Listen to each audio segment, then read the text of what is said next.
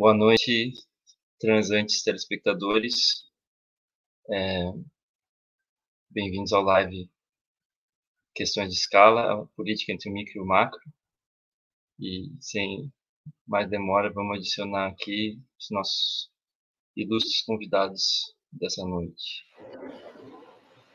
JP Carron, Gabriel Tupinambá, Raquel Azevedo, Rafael Saldanha, É, e, e vamos começar com, a, com as apresentações de, de vocês. Um, um, por favor, por um, qualquer hora que vocês quiserem, quiserem dar uma breve introdução de quem vocês são, de o que, que vocês fazem.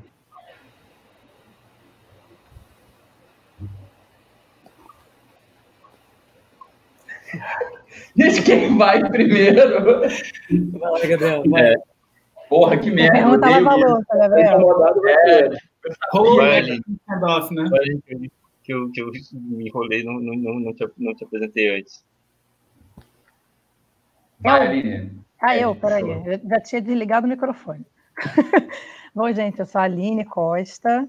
É, a minha pesquisa se concentra na linha de filosofia, questão ambiental, né, sobretudo uh, o conceito de antropoceno, colapso ecológico, as implicações disso na política, na filosofia, na antropologia, enfim. Bem, é, eu estou aberto, né? Tô, tá me ouvindo? Sim. Tá ok. É, bom, sou JP Carron, é, eu sou professor do FRJ, é, membro da Seminole Records, membro do Círculo de Estudos da Ideia e da Ideologia, e instrutor do New Center for Research and Practice. E, é, bom, é, é um pouco difícil explicar no que exatamente as pesquisas que eu faço se conectam com a questão da escala, mas, enfim, basicamente trabalho estética, epistemologia, é, filosofia da linguagem, basicamente. É, Raquel? É, então, meu nome é Raquel, é, eu estava fazendo pós-doutorado até o final agora de outubro no Departamento de Sociologia da Unicamp e estava pesquisando o conceito de crise na história do pensamento econômico. É, eu sou doutor em Filosofia pela PUC-Rio e eu acho que é isso. É, Rafael? É, bem, eu sou Rafael, eu sou professor substituto na UFRJ e também professor particular de filosofia. E eu estudo a questão de escala, enfim, é um tema que, que para mim, pelo menos, aparece porque o meu tema de estudo é a filosofia enquanto uma ferramenta de navegação. E Gabriel. Tá sem áudio, tá, tá sem áudio.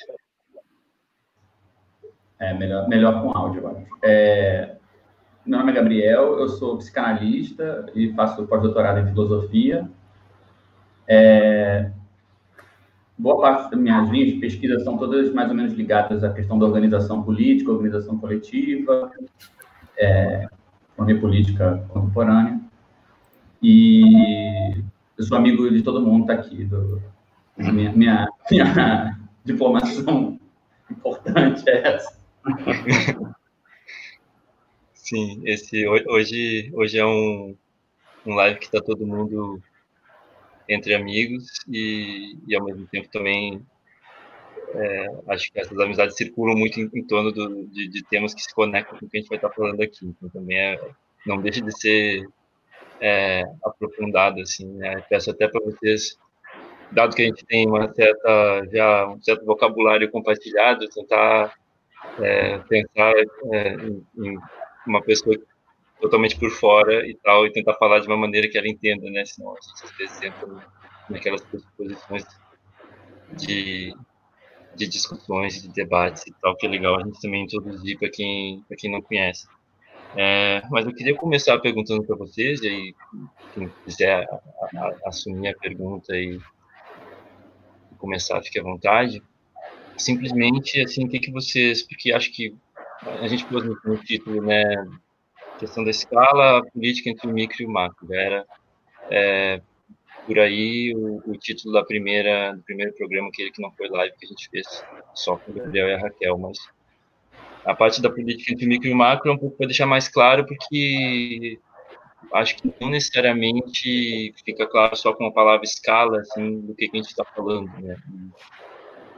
Então, eu queria que, que, vocês falassem um pouco sobre o que, que vocês entendem por, por questão da escala, como é que se, se essa expressão entre o micro e o macro expressa-se bem, ou se talvez tivesse outras maneiras melhores de expressar isso, e por que, acho que essa é a questão principal, por que, que a questão da escala importa hoje, e especificamente em relação a políticas, não necessariamente em relação a isso, acho que a questão da ciência e da relação entre ciência e política também é uma coisa que, que vai entrar bastante na nossa conversa.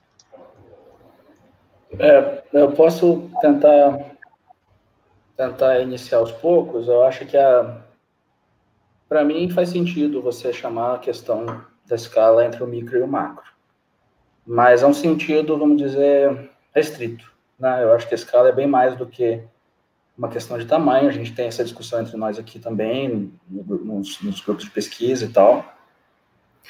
A escala também, como a gente costuma dizer, é uma questão de resolução também, de, de assumir o critério correto para extrair a inteligibilidade de um determinado fenômeno, porque tem fenômenos que só aparecem em uma determinada escala, por assim dizer, né? E esse é um aporte que eu acho que eu divido muito com todo mundo aqui, principalmente com o Gabriel, que a gente conversa bastante sobre isso há bastante tempo. É, só que na minha história pessoal, isso vem também, é, mas não tanto diretamente relacionado à teoria da organização política, mas é, relacionado à epistemologia e à estética, né? Também uma coisa que talvez eu não, não mencionei no início, que eu também sou artista, faço som, sou principalmente músico. E é, a questão da adequação e da adequação de um certo input sensório para um ouvinte ou para um indivíduo cognitivo é alguma coisa que me interessa muito, né?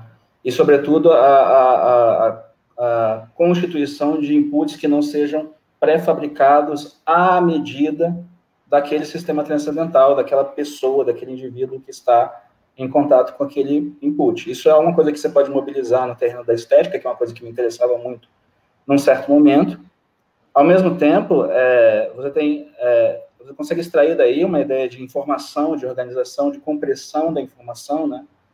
É, que pode ser generalizada para outras coisas, né? Como, por exemplo, o problema da organização política, a organização não só de conteúdos sensórios, mas a organização conceitual, a organização de pessoas, a organização de agentes numa sociedade, numa organização política, num coletivo, né?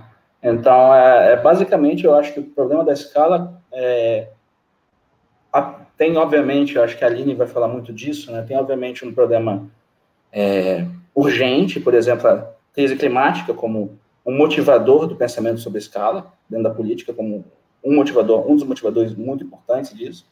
Mas também, por exemplo, a questão da pandemia, né? É, como é que a pandemia exibiu também uma, uma espécie de conectividade a nível mundial, que, por mais que se soubesse que lá estava, né, ela meio que torna explícito, torna evidente essa conectividade, e torna evidente o tipo de reação em cadeia que pode gerar as políticas locais que podem ser tomadas em relação a isso, né.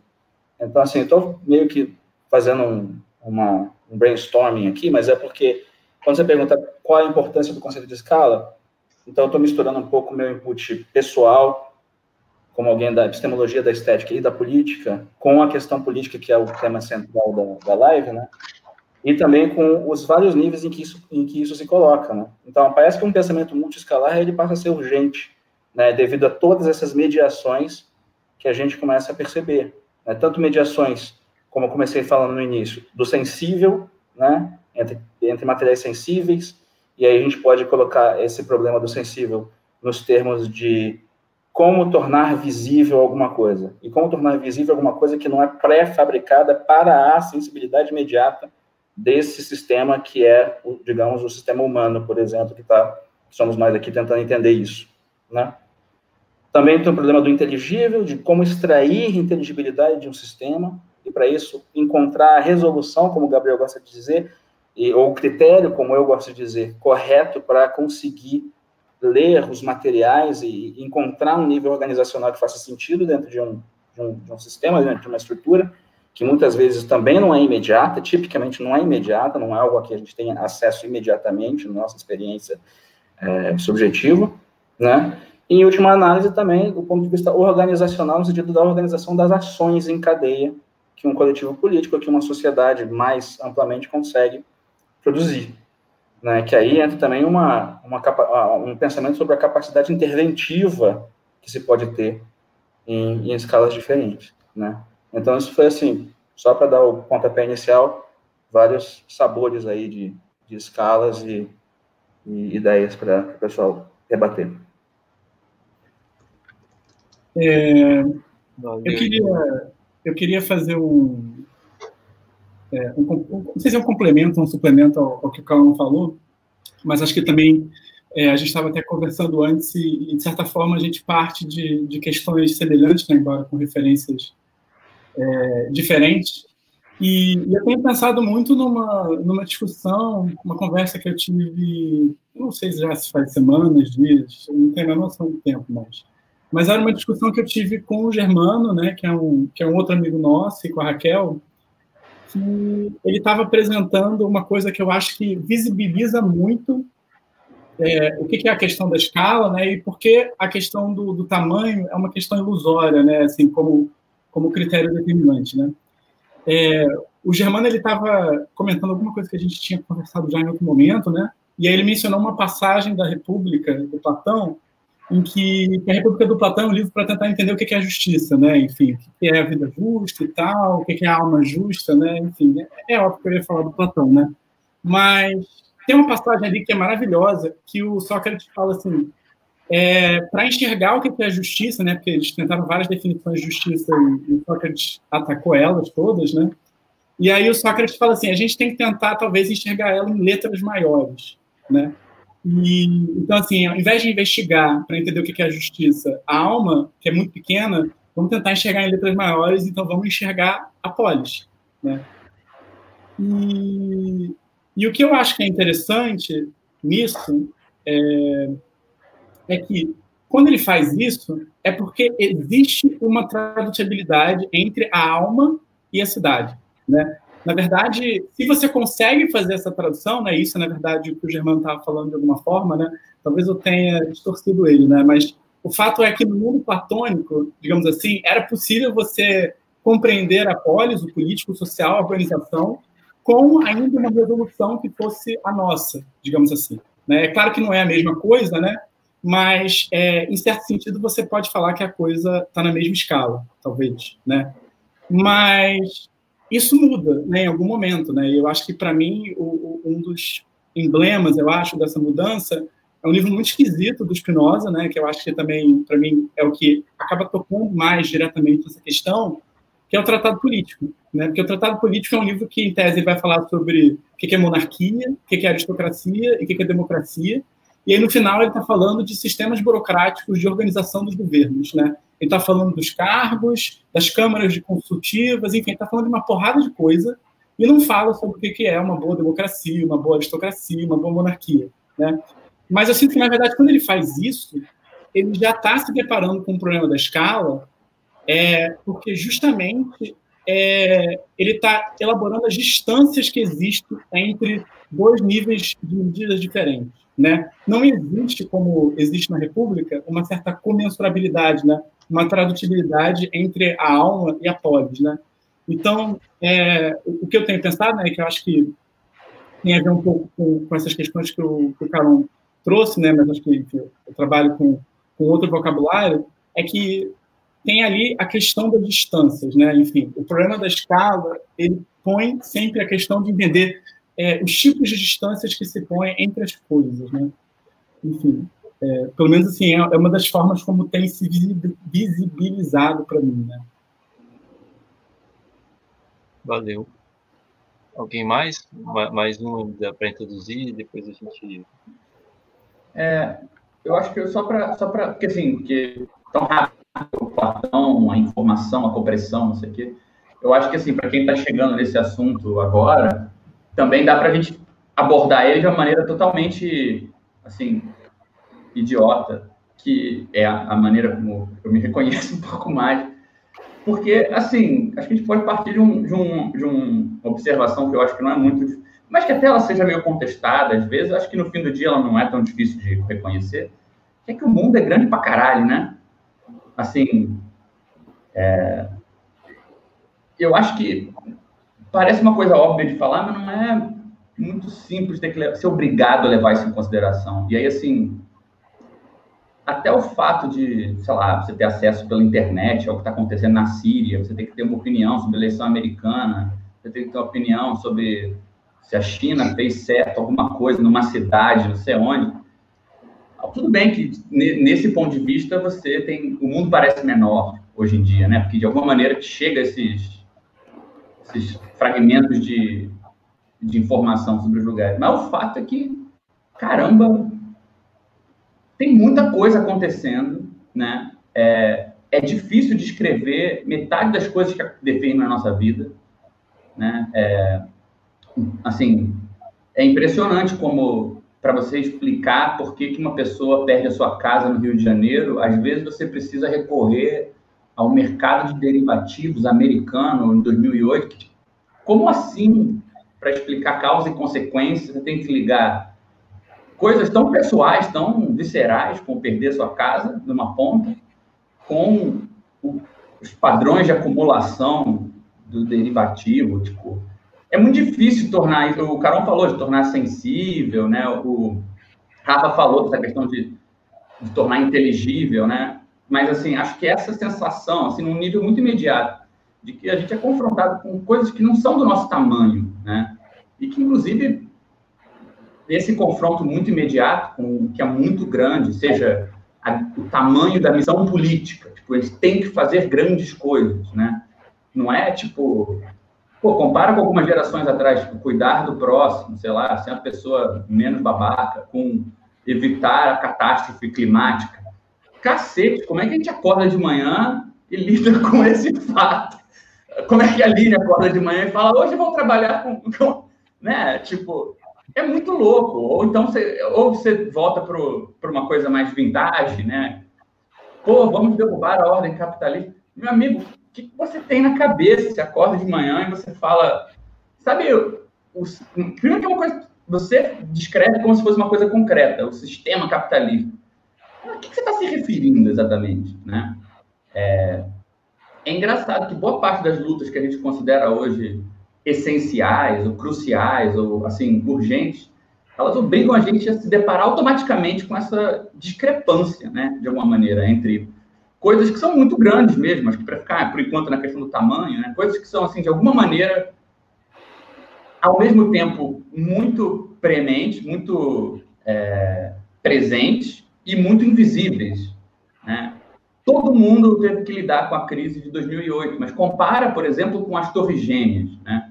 Também é uma coisa que aconteceu nos Estados Unidos, todo mundo teve que ter uma opinião no Twitter, não sei se tinha Twitter, enfim, todo mundo teve que ter uma opinião no, no, no seu VIP, sei lá o que a gente tinha naquela época, mas, enfim, é tão mais palpável, né? Algo aconteceu ali, pô, eu acho X ou Y disso, né? É bom, é ruim, sei lá, fazer um julgamento sobre isso, né?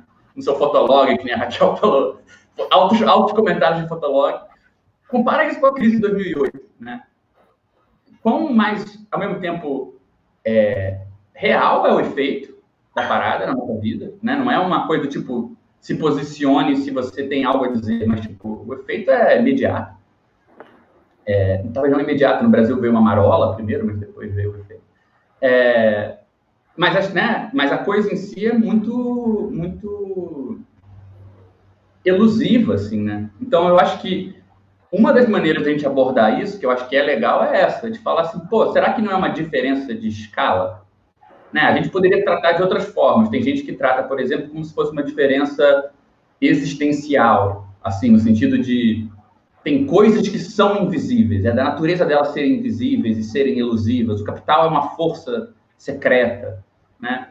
Escala é uma, uma maneira de começar a conversar sobre isso que parece que deixa a coisa um pouco mais assim manuseável, né? Porque você consegue falar de processos muito grandes, você consegue diferenciar, caraca, sei lá, os, né, o circuito do, das mercadorias pelo mundo é uma coisa enorme, né? E a gente tem uma vida que, enfim, é menor, né? Então começa a ganhar nome, eu acho, para essas coisas. Assim, eu acho que antes de mais nada, antes até da abordagem que melhor nomeia, as diferentes maneiras da gente abordar isso, eu acho que é importante bater nessa, assim, reportar essa experiência, né? Ter um negócio que é, que toca a gente muito diretamente, assim, né? E, e que é muito difícil da gente, como o Rafael falou, navegar, se orientar nisso? Eu acho que é legal também o fato de que, curiosamente, uma série de temas meio é, esquecidos na filosofia, tipo, como participar de uma coisa maior que você, né? um tema da ética, ou né, como se orientar de acordo com uma coisa maior que você, tudo isso começa a ganhar, de repente, um, uma valência nova, né? Parece, parece um tema mais, mais contemporâneo do que um resquício aí de uma tradição filosófica inútil, não sei. Trago essa contribuição. Obrigado.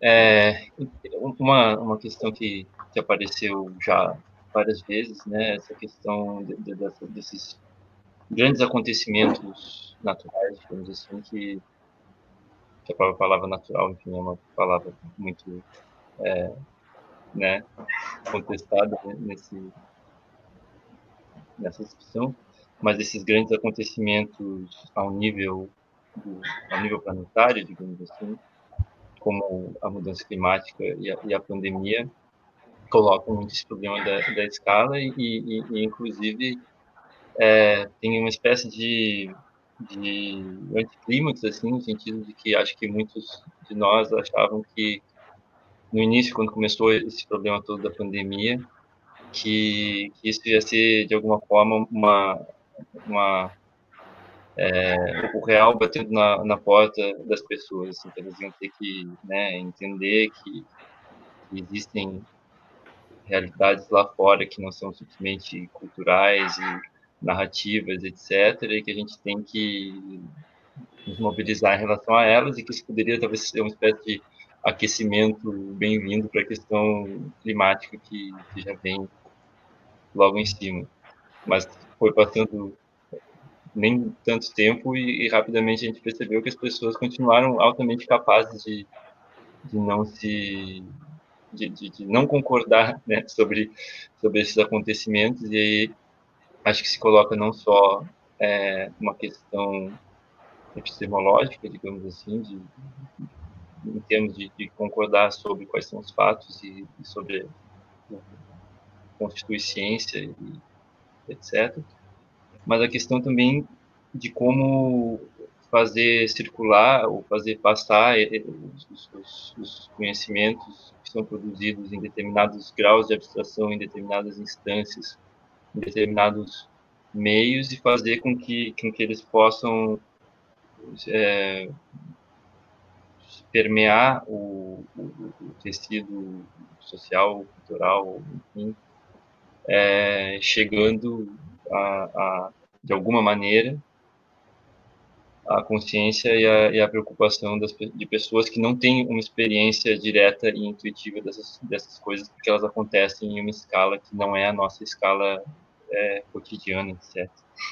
E aí eu queria chamar primeiro a Aline para falar sobre isso, em parte porque ela não falou ainda, em parte porque é, é, são questões que também, como já foi várias vezes citado, né, fazem, fazem parte central do seu trabalho. Inclusive, nós temos a, a honra de ter aqui a vencedora do Prêmio CAPES deste ano de melhor tese de doutorado em filosofia, com, com é, trabalho justamente sobre, sobre esse tipo de questão. Então, se você pudesse começar e depois quem quiser responder, quem quiser já conversar, fiquem à vontade.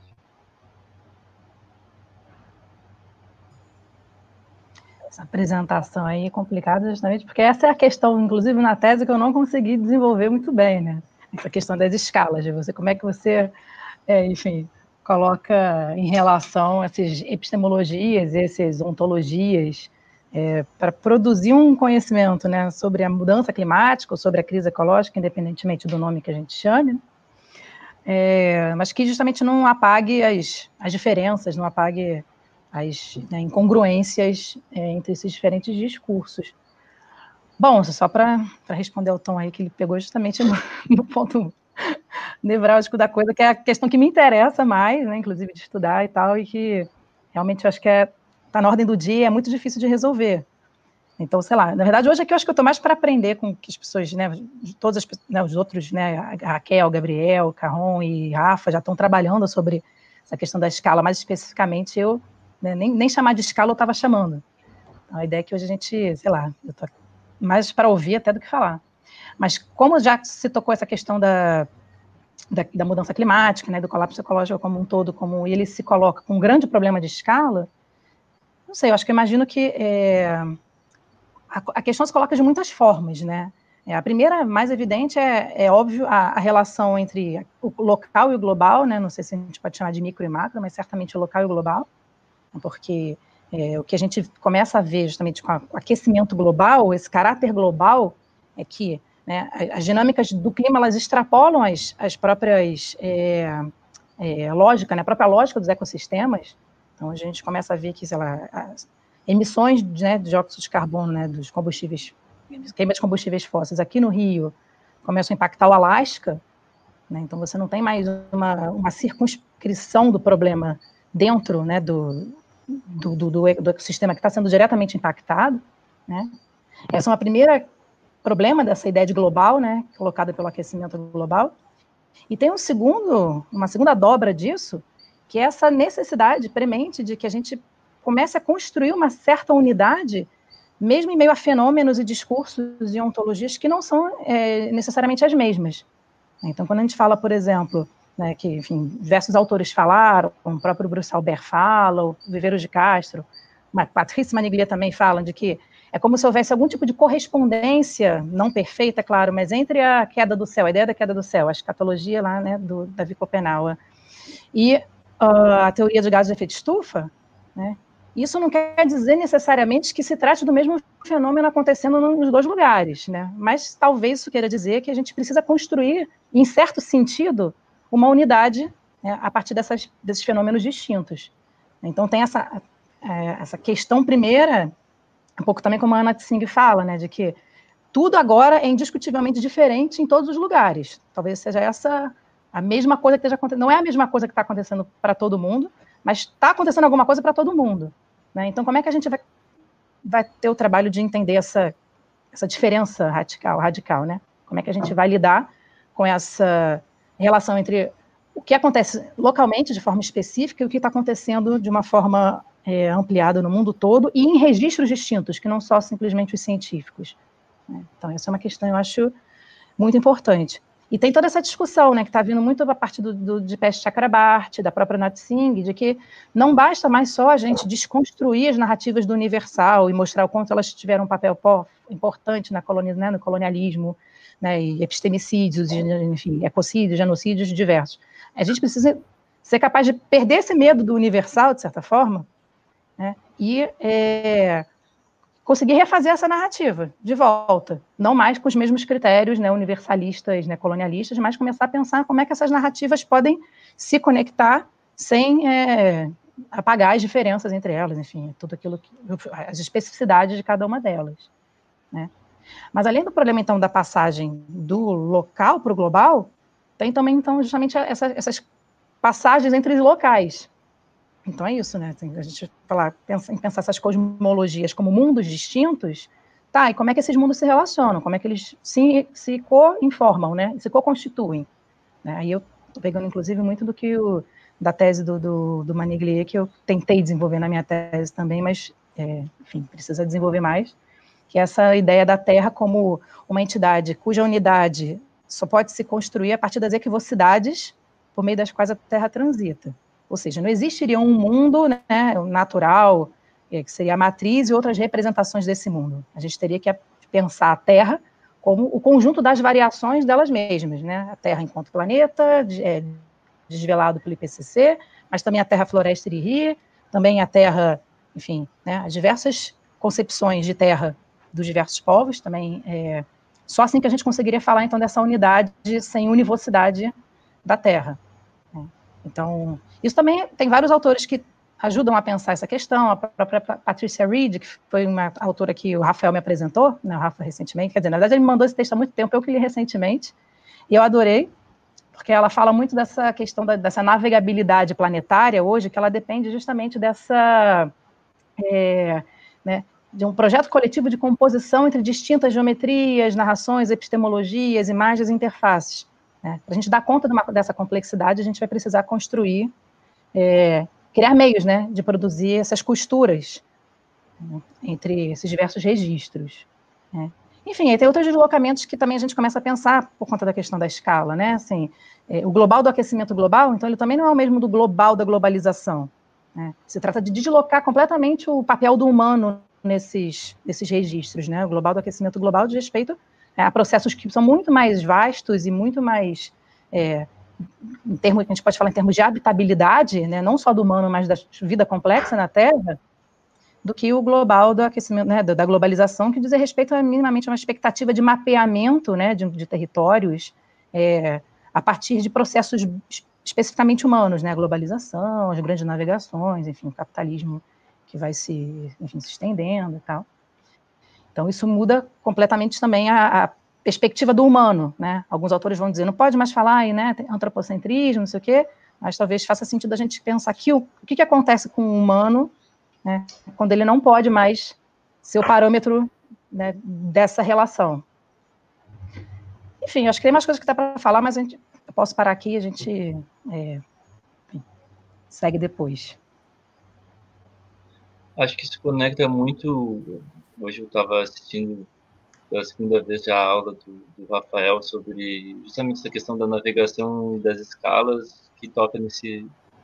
Acho que deve ser o mesmo texto da, da Patricia Reed, e, e, eu achei muito interessante, assim, acho que conectava muito com essas discussões que a Aline puxa, algumas das coisas que tu comentou lá, se tu quiser dar uma, uma palhinha dessa questão da navegação e das perspectivas, escalas de perspectivas, né?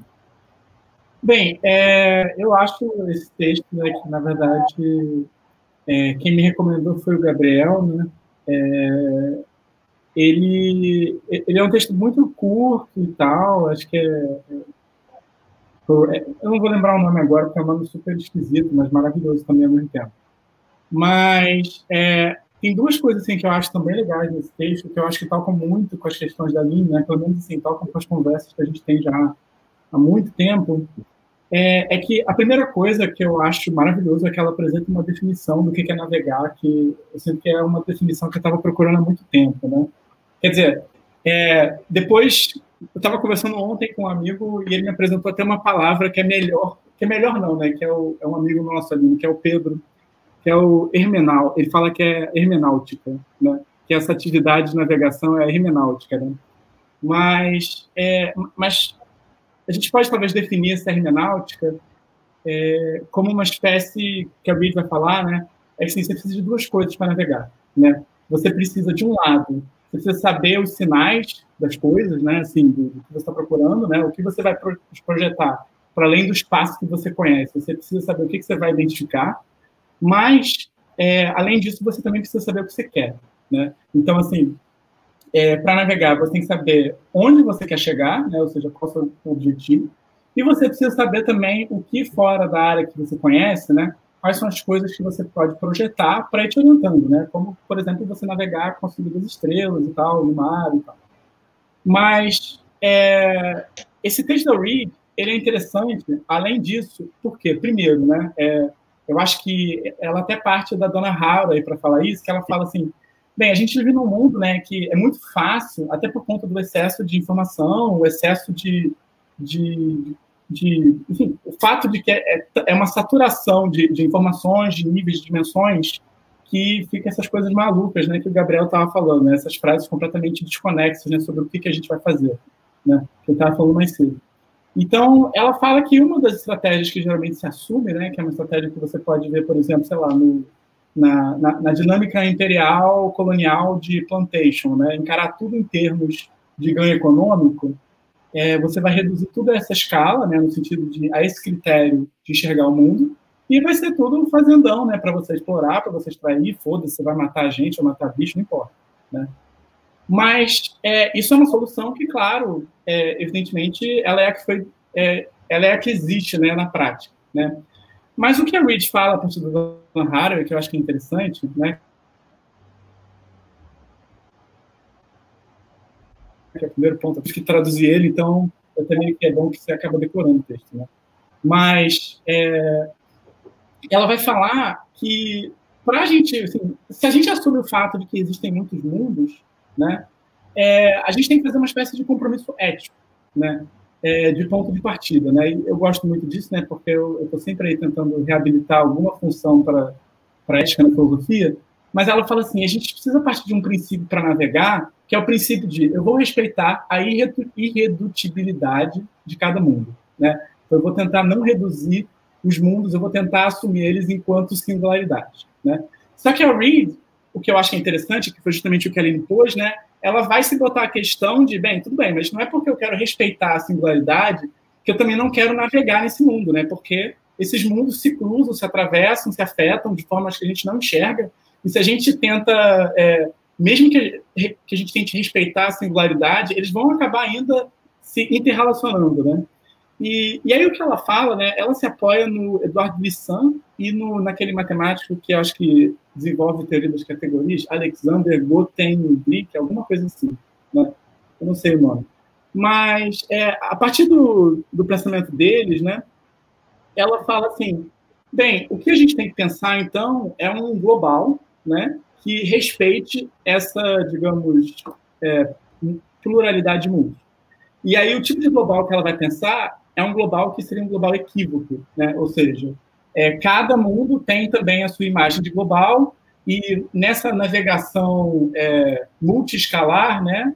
Ela, você tem que sempre estar tá lidando com o fato também que até, até existe um global, mas esse global não é um global fixo, né? é um global equívoco. Né? Inclusive, eu acho até curioso que, que existe essa, essa, essa coincidência né, com o Maniglia, né, no How Many Years, né? Mas, mas uma coisa que eu acho que é interessante na, no texto da Reed, até para talvez tentar ir um pouco adiante, né, é que ela vai dizer que como é que funciona essa coisa dos múltiplos globais? Né? Ela vai dizer que cada mundo, né, ele meio que está é, tá em relação com todas as coisas, cada, cada mundo está em relação com tudo, né? Só que aí é, cada coisa projeta a sua imagem do global na medida em que é, o que acontece é que se você está num ponto do mundo e você, digamos assim, tem uma imagem da totalidade, né, que inclui todas as coisas é, conectadas, interrelacionadas, as coisas que você está vendo, elas, por sua vez, do ponto de vista delas, elas também vão ter, de certa forma, uma totalidade. Né? Elas também vão produzir ideia de mundo. Só que o que eu acho que, que, que, é interessante, que fica em aberto, e que eu acho que é até bom, assim, de um ponto de vista ético, né, é que Bem, se o mundo total é equívoco, né, isso significa que tem mais de um mundo. O mundo, né, tem mais de um mundo, né, para usar uma fórmula que o, que o, Gabriel gosta de usar, né, tem mais de um mundo, mais que um e menos que dois, né, porque nunca chega a fechar, né. Mas o fato é que se eu projeto uma totalidade, isso quer dizer que as coisas que estão nesse mundo também, elas vão projetar um mundo e um mundo que eu também estou, de certa forma. Né? E se eu quero respeitar a singularidade é, dos outros mundos, é, eu tenho que, de alguma forma, levar a sério a imagem equívoca do mundo que vai aparecer de fora de mim.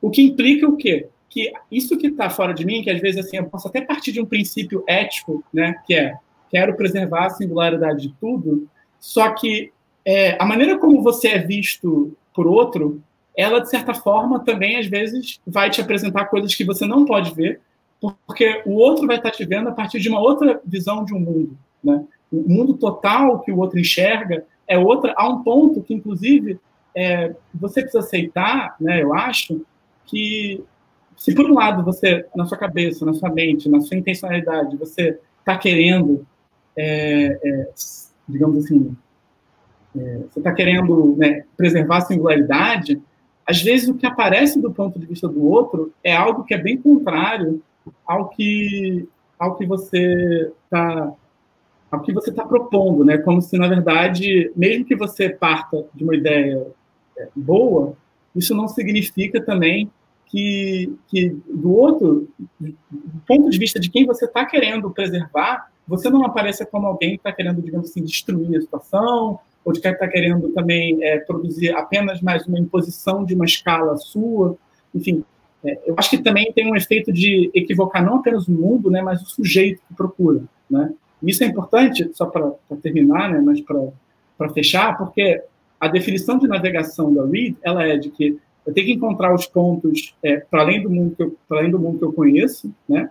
Mas eu também tenho que saber o que, que eu estou procurando. Agora o problema é que se eu também fui equivocado, é, esse, essa espécie de conhecimento de si, né? Que não é só um conhecimento de si, né? O si também já tem uma interrelação com o fora de si, né? Mas ele também se torna um ponto assim que eu acho que é, é importante, né?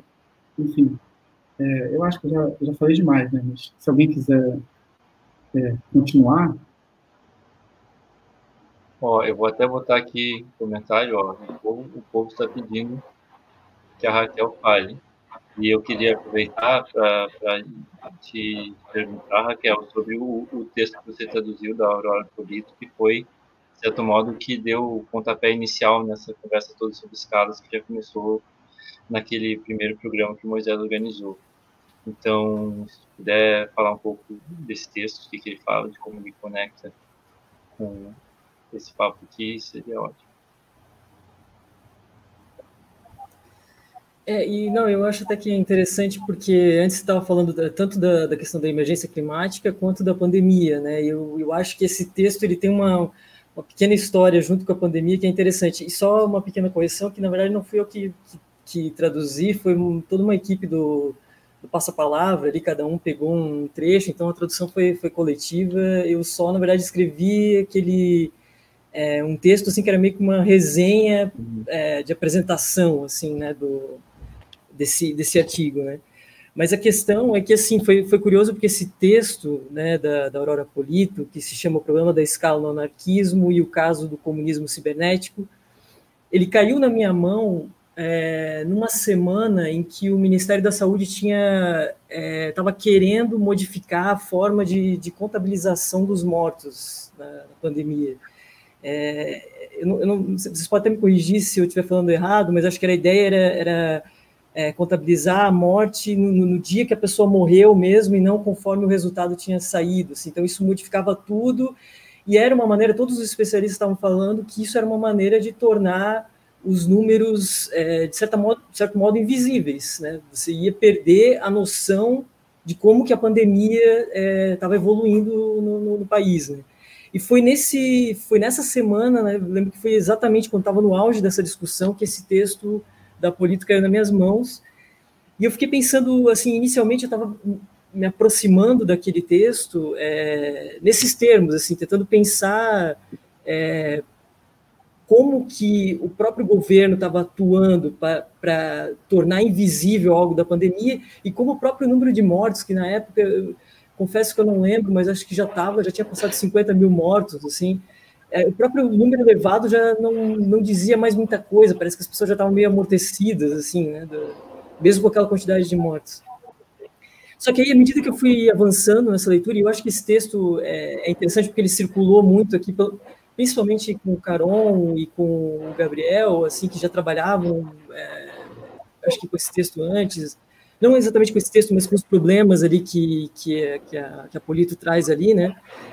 É, e eu acho que aí gerou esse efeito de, de, de partilha, aqui, de a gente discutir as coisas juntos, mas aí a coisa mudou um pouco. Eu comecei pensando com a pandemia e surgiram outros problemas, especialmente porque eu acho assim, acho que a gente poderia resumir, o texto da Política tem vários pontos, talvez se alguém se interessar depois pode trazer outros aqui, mas eu acho que, grosso modo, a gente poderia dizer que o problema que ela está tentando resolver ali na, naquele texto é pensar como que se passa é, de organizações é, que a gente poderia dizer menores, é, que seriam comunistas e anarquistas, para uma organização maior, o que dê conta de uma economia global, ou, ou maior do que uma economia pequena, né, de, de, um grupo pequeno, como que se passa, né, então, de uma organização menor para uma organização maior, que seja capaz de distribuir bens e serviços para a totalidade da sociedade, mas mantendo os princípios da, da, dessas organizações comunistas e anarquistas, tal como elas são é, em sua estrutura menor, digamos assim. Né?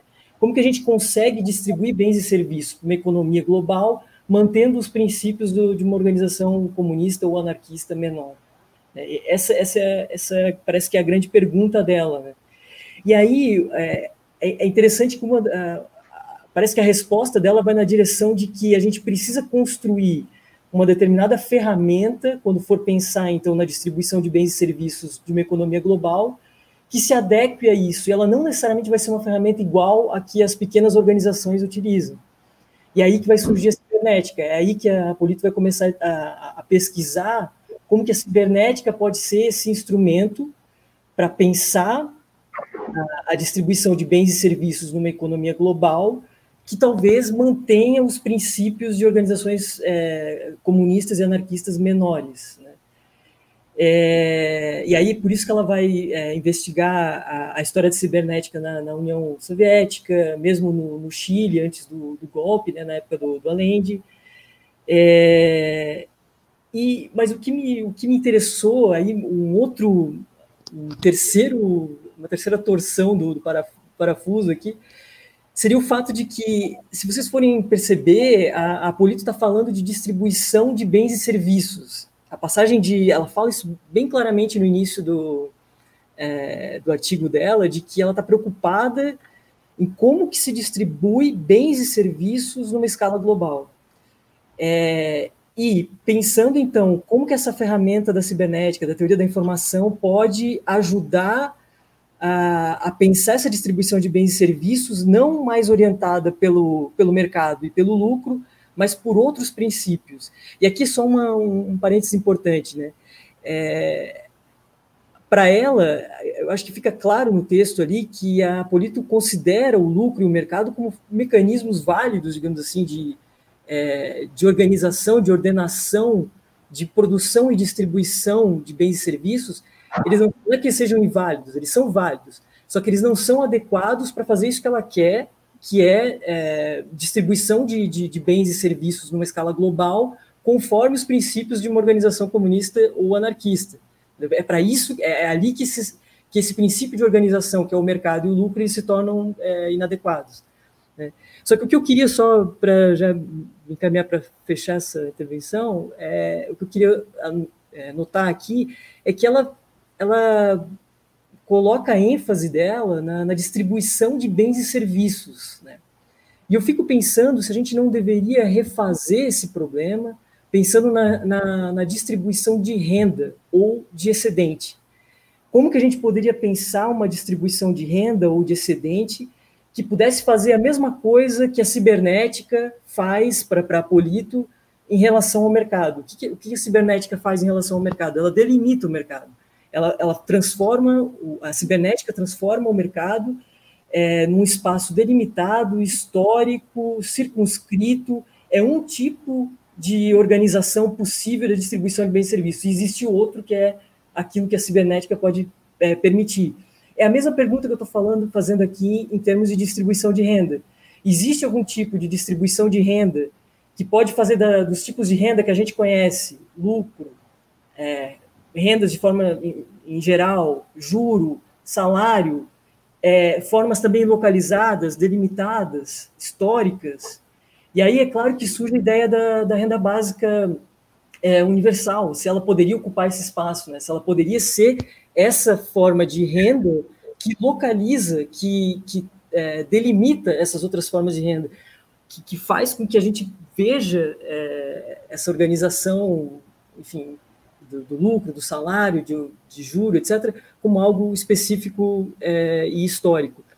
E eu acho que isso pode, a gente poderia. É, é claro que a renda básica tem as suas limitações, eu não estou querendo fazer panaceia aqui nem nada, mas é só, eu acho que tem algo aí para se pensar, porque a renda básica ela não tem como contrapartida o trabalho.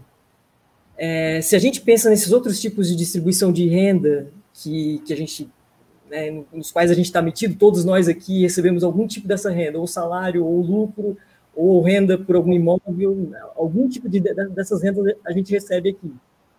É, e o, de alguma maneira, todas essas rendas elas têm alguma relação com o trabalho, seja direto, seja uma relação negativa com o trabalho. E o que talvez a questão da, da renda básica coloque é não ter uma contrapartida com o trabalho. E é por isso que ela pode, então, localizar, é, delimitar é, essas outras formas de renda. Mas isso é uma questão em aberto, né? e aqui eu estou tratando de um modo mais lógico, é, mais o aspecto lógico da coisa do que talvez o aspecto político, ou, ou outros aspectos.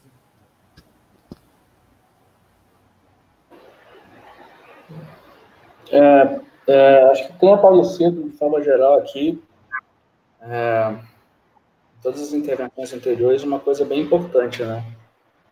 É, seja sob a forma do texto da Polito, que a Raquel está comentando, seja sob a forma do texto da Patrícia Reed, que a Aline comentou, que o Rafael comentaram, comentaram né? Que é a relação local global no sentido também de relação com uma espécie de universal, né? Ou seja, é, não universal pressuposto, como lugar total onde acontecem as coisas, mas um universal que vai ser caracterizado como uma espécie de trânsito entre o local e o global. Né? Isso aparece de uma forma muito explícita, falando em Patricia Reed, no Manifesto China Feminista, né, da, do qual ela é um, uma das autoras. Né? Quando ele fala universal deve ser genérico, é uma morcelação de várias, várias singularidades que vão se coagular, etc. e tudo mais. Mas, assim, ao mesmo tempo, é enganador supor esse universal como uma coisa que a gente vai construir como se o, os locais, o, o, elemento local fosse um tijolinho que a gente vai, botou ali e fez universal. Eu tenho a impressão que uma maneira interessante de, de construir isso é, tem a ver também com um dos, um dos, uma das referências da Patricia Reed, que eu sei que existe, né? Que é o, a, a, filosofia da linguagem inferencialista, do Fritz Sellers e tal, além dessas que foram citadas aqui nesse texto, é, que a ideia é a seguinte, né? O inferencialismo preconiza uma coisa interessante, que é, quando a gente usa um conceito, a gente se compromete com as consequências do conceito. Esse conceito é articulado no que eles chamam de um espaço das razões. Ele é articulado de alguma maneira por consequências e impedimentos, né? Se eu estou olhando aqui para o meu gato, se eu uso gato, eu vou usar gato de acordo com a consequência de que é um ser vivo, de que é um mamífero, etc. Se eu aceito, né, essas consequências e com o impedimento de que, bom, não é não é um, uma folha de papel que eu possa rasgar que está aqui em cima da minha mesa também, né? É, parece que isso te dá uma imagem meio rígida do uso de conceitos e, e aí eu vou chegar também a tocar no que no que a Aline e o Rafael falaram na construção de mundo, né? Parece então que eu tenho os conceitos, eles têm já os feixes de comprometimentos já embutidos, mas não é isso. É que esses feixes de comprometimentos eles crescem e diminuem o que quer dizer, eles crescem e diminuem em função dos comprometimentos das pessoas que usam o conceito. Então, o mundo cresce e diminui e se modifica de acordo com o uso dos conceitos. Nesse sentido, nesse sentido, vamos dizer, simbólico, do ver como, do categorizar o mundo, não obviamente no sentido material em que se eu me jogar diante de um carro, crendo ou não, eu vou morrer, né? Em movimento, claro. É... Então, tem um elemento muito importante aqui, muito interessante, que a Patrícia usa muito, Patrícia Reed, que é a ideia de é, nós não sabemos, a rigor, com o que nós estamos nos comprometendo ao usar um conceito. Isso significa que tem tarefas envolvidas no uso de conceitos. Né? Tarefas integrativas, tarefas de traçar as consequências do conceito lá onde elas possam se esconder e você não sabe quais são. Isso gera uma ideia de que existe uma certa constelação de, de conceitos que são os é, em parte, parcialmente, os tijolos de construção de mundos, né? mas que eles estão em evolução ao mesmo tempo. Quer dizer, você não sabe exatamente tudo o que acarreta, porque a rede de comprometimentos cresce e diminui ao longo do tempo. O que faz com que você vai construindo é, é, totalidades locais, integrativas, mas que têm o poder de se modificar e de se integrarem, de separarem-se novamente. Né? Então, nesse sentido, a gente tem talvez a ideia de um, um possível universal, que vai ser o resultado de localidades, da forma como elas se relacionam e das, dos comprometimentos que elas assumem, tanto no seu interior, intra-local, quanto na sua relação com a outra localidade. Né? E isso é uma questão lógica, não é tanto uma questão de vontade, em chave voluntarista, no sentido de, ah, eu quero que seja assim, né? É uma questão lógica, né? Se você aceita a tese inferencialista sobre, sobre filosofia da linguagem, né? Eu sei que a Patrícia Reed trabalha bastante com isso, né? Que é uma coisa bem interessante. E também do ponto de vista da, da, da Apolito, né, que não está trabalhando com conceitos, exatamente, claro que está trabalhando com conceitos, mas não, ela está falando de redes de, é, é, é, é, de suprimentos, né, materiais. Mas, ao mesmo tempo, ela está tentando também construir a ideia de uma, vamos dizer, de, uma, de um arranjo numa escala maior, que vai respeitar, vamos dizer, princípios organizacionais locais que se verificam, como a Raquel disse, nos, nos, nos, nos momentos locais né, desses princípios. Então, de uma forma ou de outra, quando a gente fala, parece, de, de relação local global, não vai ser. A, gente está falando também de uma relação entre o singular e o universal em algum sentido, né? E tem várias maneiras de, de se montar isso. Né? Enfim, é, e algumas delas eu diria que não são nem. É, que são resultados de impulsos, seja conceituais, racionais de uso de conceitos, ou impulsos materiais mesmo, né? Como é que vai se efetivamente constituir uma rede de, de, de, de suprimento, de distribuição de bens e serviços é, que, ao mesmo tempo, respeite ah, princípios verificados nos seus, nas suas instâncias locais. Eu não sei se isso é possível, ou se a própria instância local, ao se inserir, vamos dizer, nessa federação de localidades, ela vai ter os seus princípios modificados por essa inserção. Da forma análoga como um conceito, né, ao se inserir numa totalidade diferente, ele se vê transformado pelo próprio empuxo do, do sua, da sua localização em novo ambiente. Né? Você tira a coisa de um ambiente, bota em outro ambiente, ele reage diferente né? Nesse sentido.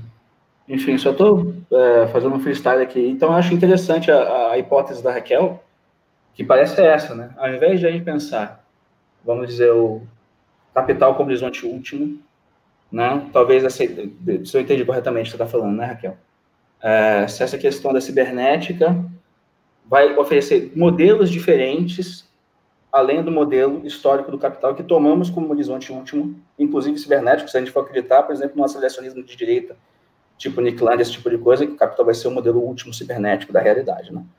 É, mas não, a, a, a, suposição é de que talvez com essas com essas, esses modelos organizacionais você consiga inserir o capital num ambiente, quer dizer, que é superior ao do próprio capital. Que eu sei que também é uma hipótese que o Gabriel trabalha com o camarada nosso lá, o Denis Yao, lá do, do grupo lá do, do Badiou. Né? Então, tem uma confluência aqui de algumas, de algumas hipóteses, né? da ideia da inserção de um local no global, que modifica esse, esse local e faz com que esse global se ajuste de uma forma, aí é extremamente complexo falar disso, porque aí eu estou falando no sentido totalmente geral, né? a gente teria que ver realmente caso a caso, seja para a, a, para a construção de mundo, seja para a dimensão material de distribuição de riquezas, etc. Né? Mas, de uma forma ou de outra, no nível extremamente geral, parece que a gente está falando também da inserção de um determinado pedaço de informação, uma determinada localidade, numa globalidade que modifica essa localidade em função da globalidade onde ela se coloca e modifica a globalidade em função das localidades que estão se colocando ali. Né? E faz com que a gente meio que faça meio que a crítica da ideologia dessas localidades ao mesmo tempo, né? porque elas se colocam num, num ambiente diferente que desnatura o aspecto obrigatório dessa localidade, num certo sentido. Né? O que é interessante também, que é um, como se fosse um trabalho de um universal, sempre por fazer, em negociações constantes, mas que ao mesmo tempo está sempre nos alienando num sentido talvez necessário daquilo que é o que tomamos como dado. Então, essa alienação produtiva que a gente precisa para avançar politicamente numa, num pensamento multiscalar nesse sentido. Né? Enfim, só fazendo um balanço aqui, mais ou menos. Vê aí o que vocês acham. E só para complementar uma coisa bem rapidinho, é que tem uma coisa que o Gabriel sempre fala muito, que eu acho que é muito precisa, assim, ajuda a entender, assim, que é como se a gente fosse pensar é, que o mercado, não pensar o mercado, né, como forma de organização, que o mercado, né, como eu falava ali, a Polito, ela, ela, ela, inclusive considera isso também, o mercado é uma forma, é uma forma legítima, digamos assim, de, de organização da produção de bens e serviços, só que é inadequado para certas para certas questões que ela está tá pensando ali, né? Só que é, é como se, na verdade, a, a, grande questão em jogo ali é pensar que o mercado não é um universal. Ele é só algo, né, que é uma, algo que o Gabriel sempre fala muito, que eu acho preciso. Ele é só algo muito grande, né? É, é como se fosse um sistema físico, como se a gente estivesse diante de um sistema físico que exige uma, uma, uma quantidade de energia muito grande para ser transformado. Entendeu? Isso, só essa essa pequena mudança de chave, acho que já permite pensar muita coisa. Assim. É, só para complementar também nesse assunto, é, eu acho que liga é, com várias coisas que foram ditas, assim, é, eu acho que, que, que, inclusive, acho que é um jeito da gente, de a gente afunilar um pouco a conversa, assim, porque uma, uma das coisas interessantes da, desse papo sobre escala, né? Assim, o Rafael falou da questão da distância, que é um, uma das maneiras que a gente tem de pensar sobre isso. É que eu acho que, na hora que essas coisas são levadas a sério, ou seja, né, pensando em sentido bem, bem óbvio, assim, né? Como o zoom out, o zoom in das coisas, né? Quando está muito longe do objeto, parece muito fácil, ou muito pequeno, ou muito manuseável. Quando você chega perto, às vezes vai ganhando uma complexidade muito grande, ou vice-versa. Né? É, de perto, a, a, Terra parece bem pertinho, né? rente ao chão, a Terra parece ter uma geometria euclidiana. De longe, a coisa vai ficando mais complicada, esférica. É, eu acho que a mesma coisa vale para a própria questão da escala.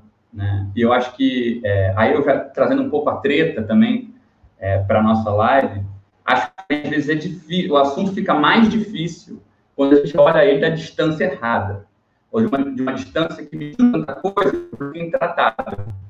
Né? Tem essa tradição, como é que chama? Terapêutica na filosofia, né? de dizer, tipo, pô, você tá, o problema tá, não está dando para resolver porque você está tratando ele errado. É, e eu acho que a gente pode, inclusive, trazer isso para essa discussão. Né? A própria questão da escala também pode ser tratada de pontos de vista que são tão distantes ou não estão numa distância legal em relação ao problema, que a coisa fica quase impossível de resolver. Eu acho que, por exemplo, a questão do universal, da totalidade, que são temas clássicos da filosofia e tal, criam um problema que parece sempre uma coisa muito paradoxal falar sobre o assunto. Né? Parece pô, eu vou ligar uma coisa particular, é um universal, mas existem muitos universais. E eu acho que o bom da, da política, às vezes, é que ela dá um pouco mais de carne para o tema, e algumas, palavras, algumas diferenciações que são importantes a uma certa distância, deixam de estar no, no foco da questão. Né? Eu acho que isso que a Raquel falou sobre o grande, né? É, é engraçado que universal seja um tema, um tema mais óbvio para a filosofia, para falar de política, do que o grande. O grande não parece ter uma dignidade é, conceitual muito importante. Não sei se é porque a ideia de quantidade é uma ideia que parece meio é, secundária para a filosofia mais assim continental. E mesmo na política, a gente associa quantidade a uma coisa meio. Falar de, em termos de quantidade parece uma coisa meio cafona, né? Tipo, porra, foda-se, se é um ou muitos, é. Vamos falar do que é o um, vamos falar do que é o todo, vamos falar dessas coisas. Mas eu acho que tem coisas muito interessantes quando a gente muda um pouquinho, ou chega um pouco mais perto do, da totalidade, e ela vira uma coisa muito grande. Porque você começa a fazer perguntas, né? Totalidade, você falar de mais total, parece meio chovendo molhado. Mas falar do grande, do muito grande, de repente faz sentido. Né? Tipo, dá para fazer essa diferença, uma diferença racional que as pessoas entendem. Né? Ao mesmo tempo, também faz sentido, e é uma experiência que eu acho que a gente tem. É, a Raquel introduziu é, esse tema falando da questão da saúde, né? essa experiência que eu acho que muita gente teve, eu tive certamente, de de repente perceber que você não consegue diferenciar a quantidade de mortos. Eu não tinha tido essa experiência ainda na minha vida, dessa maneira.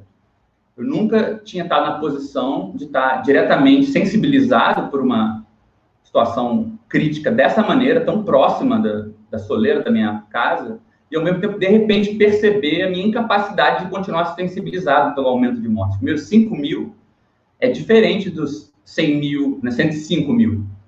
Por que, que é diferente?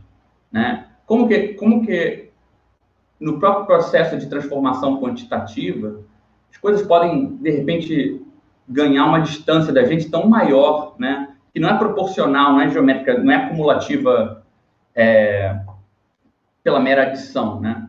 Então, eu acho que na hora que você chega um pouquinho mais perto dessa questão, eu acho que o problema ganha um pouco uma outra cara. E eu queria só trazer um, um, reforçar uma das coisas que a Raquel falou, que eu acho que liga também com o que a Aline estava falando, com o que o Carol falou, é, que é o seguinte, né? Acho que a Raquel trouxe por um ângulo, citando essa Aurora Polito, uma maneira que fica bastante compreensível, assim.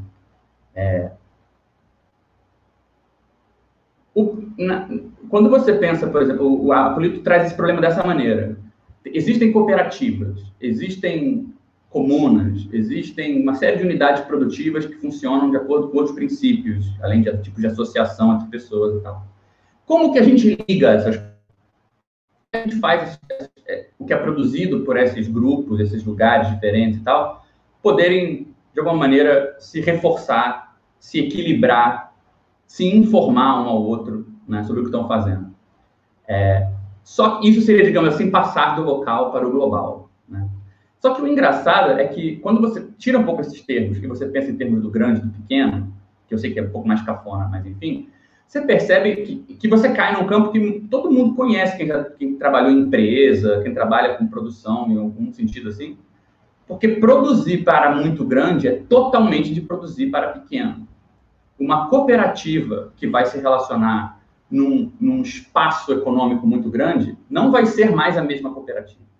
Né? Você ligar as coisas em grande complexidade não é só introduzir as partes num todo. Você muda o que você chamava de parte.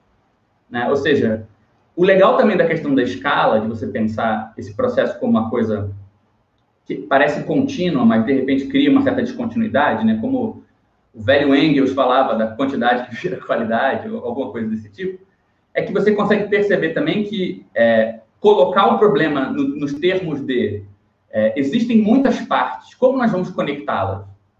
Pode ser muito enganoso, porque a forma da conexão, né, a forma que torna possível o crescimento da complexidade num sistema, não necessariamente respeita e preserva as partes antes desse negócio, desse tecido mais complexo se formar. Né? E eu acho que a escala é legal é mais legal do que a discussão sobre parte e todo, ou a discussão entre global e local, outro particular e universal, porque a escala ela dá um, ajuda você a perceber que ela altera os dois termos ao mesmo tempo. Né? Ela altera o que é a parte e ela altera o que é o todo. Né? É, por exemplo, quando você pensa do ponto, quando a parte que você está considerando é um átomo, você não considera o todo do mesmo jeito que você consideraria se as partes fossem pessoas você pensa o todo das pessoas. As duas coisas mudam ao mesmo tempo, né? Então, o legal da escala, eu acho que também é isso. Ela permite você fazer, colocar perguntas sobre transformações sociais, por exemplo. Você percebe que as duas vão tendo que ser negociadas ao mesmo tempo, né? Projeto social, transformação comunista, como você queira chamar, igualitário, e tem um interesse, tem um olho nessa mediação com outros lugares, com outras coisas, ele não pode ser o que ele quiser, né? É, ele, uma coisa que o Rafael falou também com essa ideia de, tipo, você, você descortina o mundo, mas do ponto de vista do outro, você é descortinar de um jeito que você não controla, né? É, tem um pouco disso. E eu acho que essa brincadeira toda, essa discussão, ela traz uma luz, que de novo a Raquel também mencionou, muito interessante para um problema muito concreto da política, que é que é, tem toda uma tradição que eu acho que é muito ligada à arte, é, que está preocupada em trazer o muito grande para a nossa escala, sensibilizar a gente ao muito grande. Né? Mas eu acho que gente, se fosse falar, falar na política propriamente dita, o problema costuma ser o contrário. O problema costuma ser como que você ascende a uma escala que não é a sua. Né? As pessoas se organizam, as pessoas protestam, porque, em algum sentido, a eficácia política ela exige que você se desloque para outra escala, que você seja parte de outra coisa, né? Então, eu acho que também é enganoso a gente ficar falando sempre que a parte vai se ligar ao todo, ela é óbvia. Ela é algo que a gente já sabe o que ela é.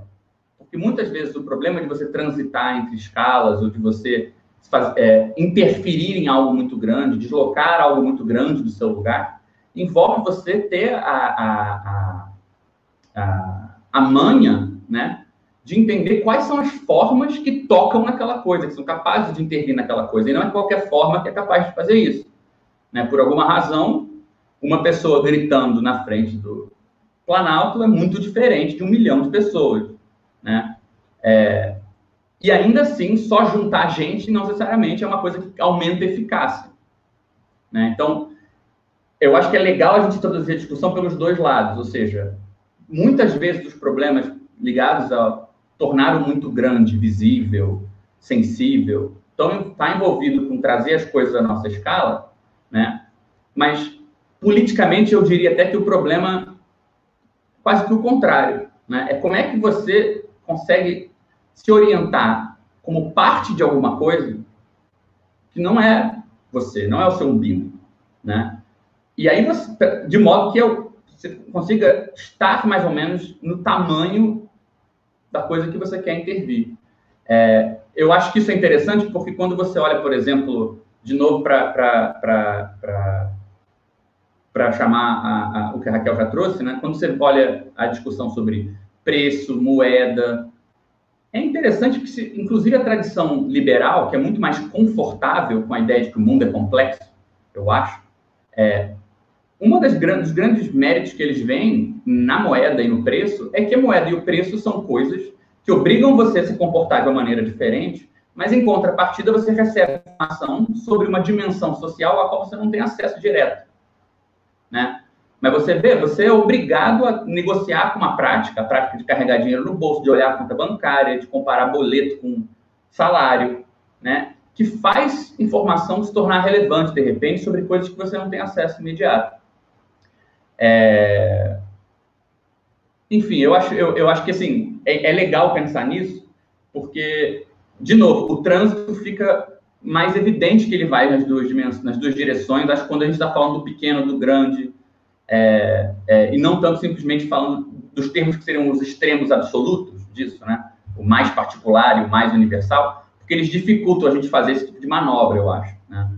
É, e aproveito também para para fazer uma pergunta que a Aline falou. É, você falou, né, Aline? Pô, não, esse negócio da escala não é bem assim que eu pensava. Essas questões, eu fiquei curioso como que essas questões apareciam. Tipo, que tipo de nome você estava acostumada... Né? Como é que você normalmente entra nessas questões? De um jeito ou de outro, eu sei que elas estão permeando o seu trabalho de várias formas, né? Mas, assim, que outra maneira, normalmente, você chegava nisso, né? Eu respondo agora ou alguém quer comentar alguma coisa? Ah, eu, eu queria fazer um gancho, aproveitar para juntar uma coisa, porque eu estava escutando aquele podcast, eu até botei umas coisas lá no, no, no Instagram do Transe, nos trechos é, daquele podcast, de um podcast que, que participou e, e, e, botei essa questão que, que eu acho interessante, acho que que coloca essas coisas em, em, em, uns termos envolvidos assim com com, com questões que estão presentes assim na, na, na, política e no pensamento das pessoas que era a história do terraplanismo e tal. Acho que é um paradigma interessante para pensar essa essa essa essa relação né? Nesse sentido em que, em que o, o terraplanista não necessariamente é simplesmente uma pessoa burra uma pessoa imbecil mas que tipo existe alguma escala em que o terraplanismo parece necessário para alguém, que existe uma questão, né, de, de entender é, por quê, né, tipo, por que, que, o terraplanismo, por que, que a Terra ser plana é tão necessária para alguém, e se a gente pode conceder que em determinadas circunstâncias, em determinadas escalas, o, terraplanismo seja um mundo válido. Acho que isso é, é uma questão que, que movimenta bastante polêmica e que, e que, e que toca essa questão da, da transição do, do, do, problema da ciência, da mudança climática, da realidade, né, desse, desse, desses, dessas dimensões e, e, desses processos e a realidade das pessoas e como que essas coisas se, se transmitem, enfim, se tu pudesse falar um pouco sobre como que tu pensa sobre isso. Ah, então, para responder a pergunta do Gabriel, na verdade, é, não é óbvio que esse assunto, né, essa questão está o tempo todo rondando, né, essa, essa incomensurabilidade, ou a produção de comensurabilidade, mas eu, eu comecei a pensar a partir de escala é quando vocês começaram a falar, viu, a, a, a coluna da Raquel lá no Passa Palavra, né, o vídeo de vocês, então, assim, é uma coisa que mais vocês me trouxeram atenção por essa perspectiva especificamente do que eu pensava, né, então, por esses autores que eu estudo, é uma coisa mais, até nos termos que a Tati Rock aqui comentou, né, coisas de tradução, né, diplomacia, negociação, né, essas passagens, né? Então, enfim, talvez por isso que eu me sinto até meio insegura de falar em termos de escala, porque me parece, às vezes, quando, eu vejo vocês falarem, que existe algo muito mais conceitualmente sofisticado do que eu acho que eu ainda sou capaz de, de enfim, desenvolver. É, e para responder isso que o Tom é, falou sobre essa é, é como se, é como se essas, é, o terraplanismo, né, essas teorias da conspiração, até o próprio negacionismo, eles, de uma forma, é, produzissem uma espécie de interrupção né, naquele mundo comum pressuposto, ou no mundo é, na ideia de mundo pequeno, né? Até para citar de novo a Patricia Reed, quando ela fala de mundo pequeno e mundo grande. Então é como se realmente, é, no momento que surgem essas, esses, essas controvérsias, né? Esses matter of concern, a gente né, percebe que os fatos não estão simplesmente sendo aceitos e estão sendo contestados. Talvez a gente realmente se depare com outra questão de, de escala aí também, né? De que talvez a gente perceba que tem mais coisas em jogo numa situação, a gente seja deslocado para outra perspectiva né, sobre a situação. A gente achava que talvez houvesse um ponto. Ai, que houvesse um ponto pacífico e, de repente, nos vemos é, às voltas com né, incomensurabilidades, né, incompatibilidades. O Latour vai dizer, né, a gente descobriu que não vivemos todos no mesmo planeta. Então, de alguma forma, justamente porque não se trata de problema de, de falta de entendimento, falta de, de, conhecimento, se trata efetivamente de, talvez, é, mobilização de afetos ou, enfim, é, alguns tipos de, de sei lá, de, de, expressão de pertencimentos que não são os mesmos, né? Não se dão nos mesmos moldes que é, se pressupunha quando se vivia no mundo ainda do globo da globalização. Né? Você poderia simplesmente tratar esses casos como meros, meros idiotas que precisam agora é, vão ser corrigidos em algum momento. Então, é, em alguma medida, o negacionismo aparece também, né? O negacionismo e esses conspiracionismos aparecem como uma, uma interrupção dessa é, um, um, espaço privilegiado, talvez, né, para a gente olhar essas diferenças de escala também, né, de, é, de, enfim, de, de é, perspectiva sobre mesmos assuntos. Não sei se te respondeu, Tom.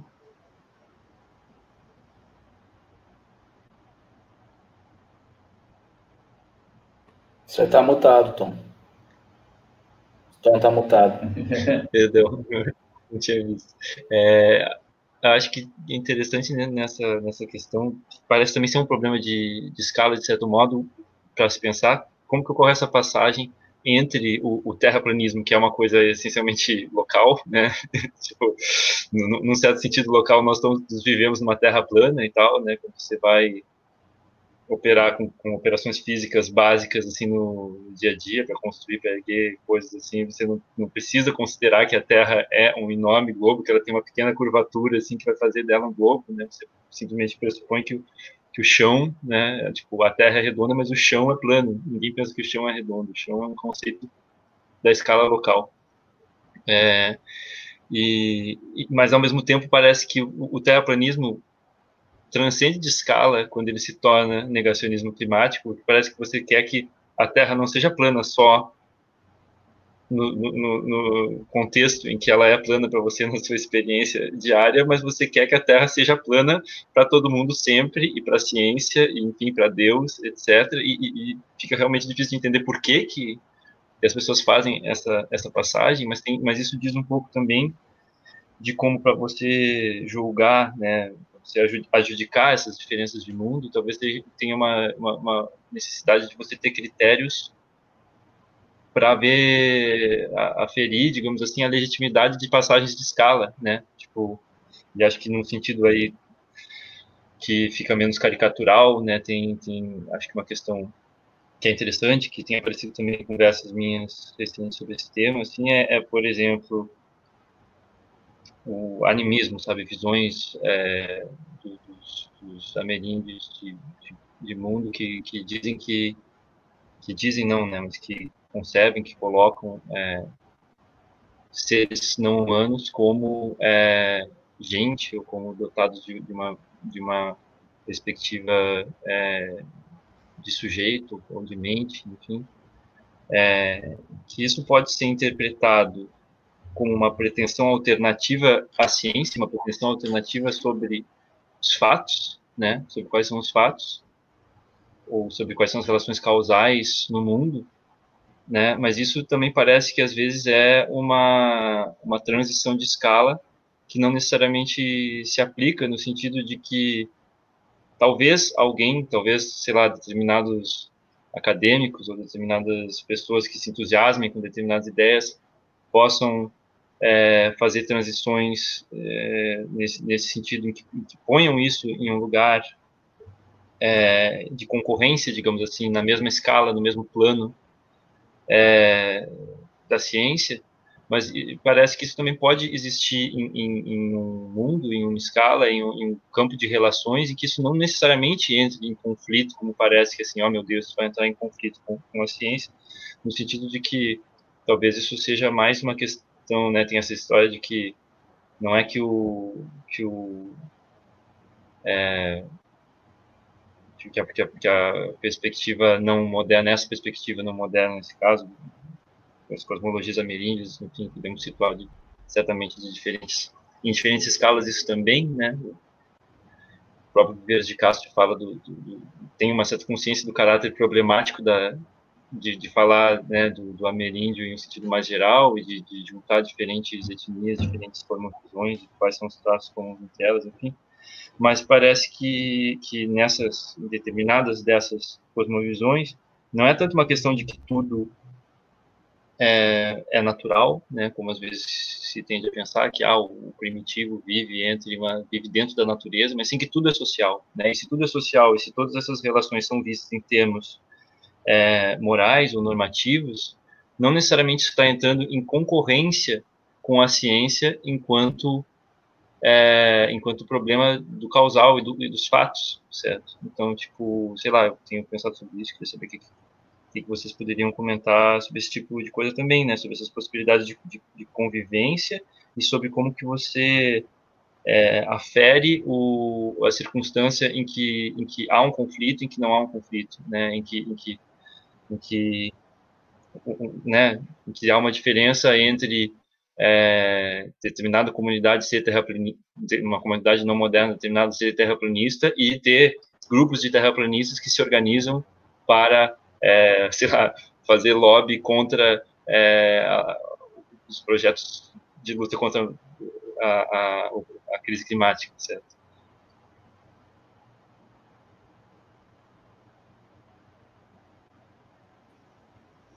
Alguém quer comentar? Porque eu já falei bastante. Fala aí, pô. Não falou tanto assim. Eu, assim, entraria Fala, fala. É, não, eu... Fala. Não, manda ver, manda ver. Fala, Gabriel, vai lá. Não, é fazer um comentário chato, assim, que é... Porque eu tô no clima treteiro. É... Porque eu fico um pouco confuso às vezes, assim. Tipo, eu sei que quando a gente traz um assunto maluco, parece que ele vai... A gente sempre tem a esperança que ele resolva algumas das coisas que estão pendentes. Então, parece que tem vários assuntos pendentes, candentes, importantes do momento, a gente testa para ver se não dá uma mexida, uma melhorada, não resolve, não reposiciona. Mas também, uma das, um dos efeitos disso é que vai ficando mais difícil saber do que está falando, porque como vai se aplicando a muitas coisas, o conceito vai também inflando.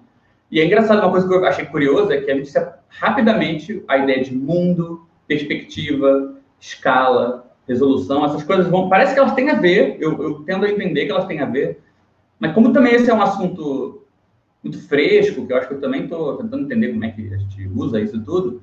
Eu não acho muito simples, queria ver também o que todo mundo acha, como é que vocês ligariam esses conceitos, ou como é que vocês diferenciam eles. E... Porque, por exemplo, é, para mim, eu entendo, Zé, para onde você está indo, quando você fala é, é, dessa coisa, será que é uma coisa incompatível com a outra? Você tem que escolher entre os dois?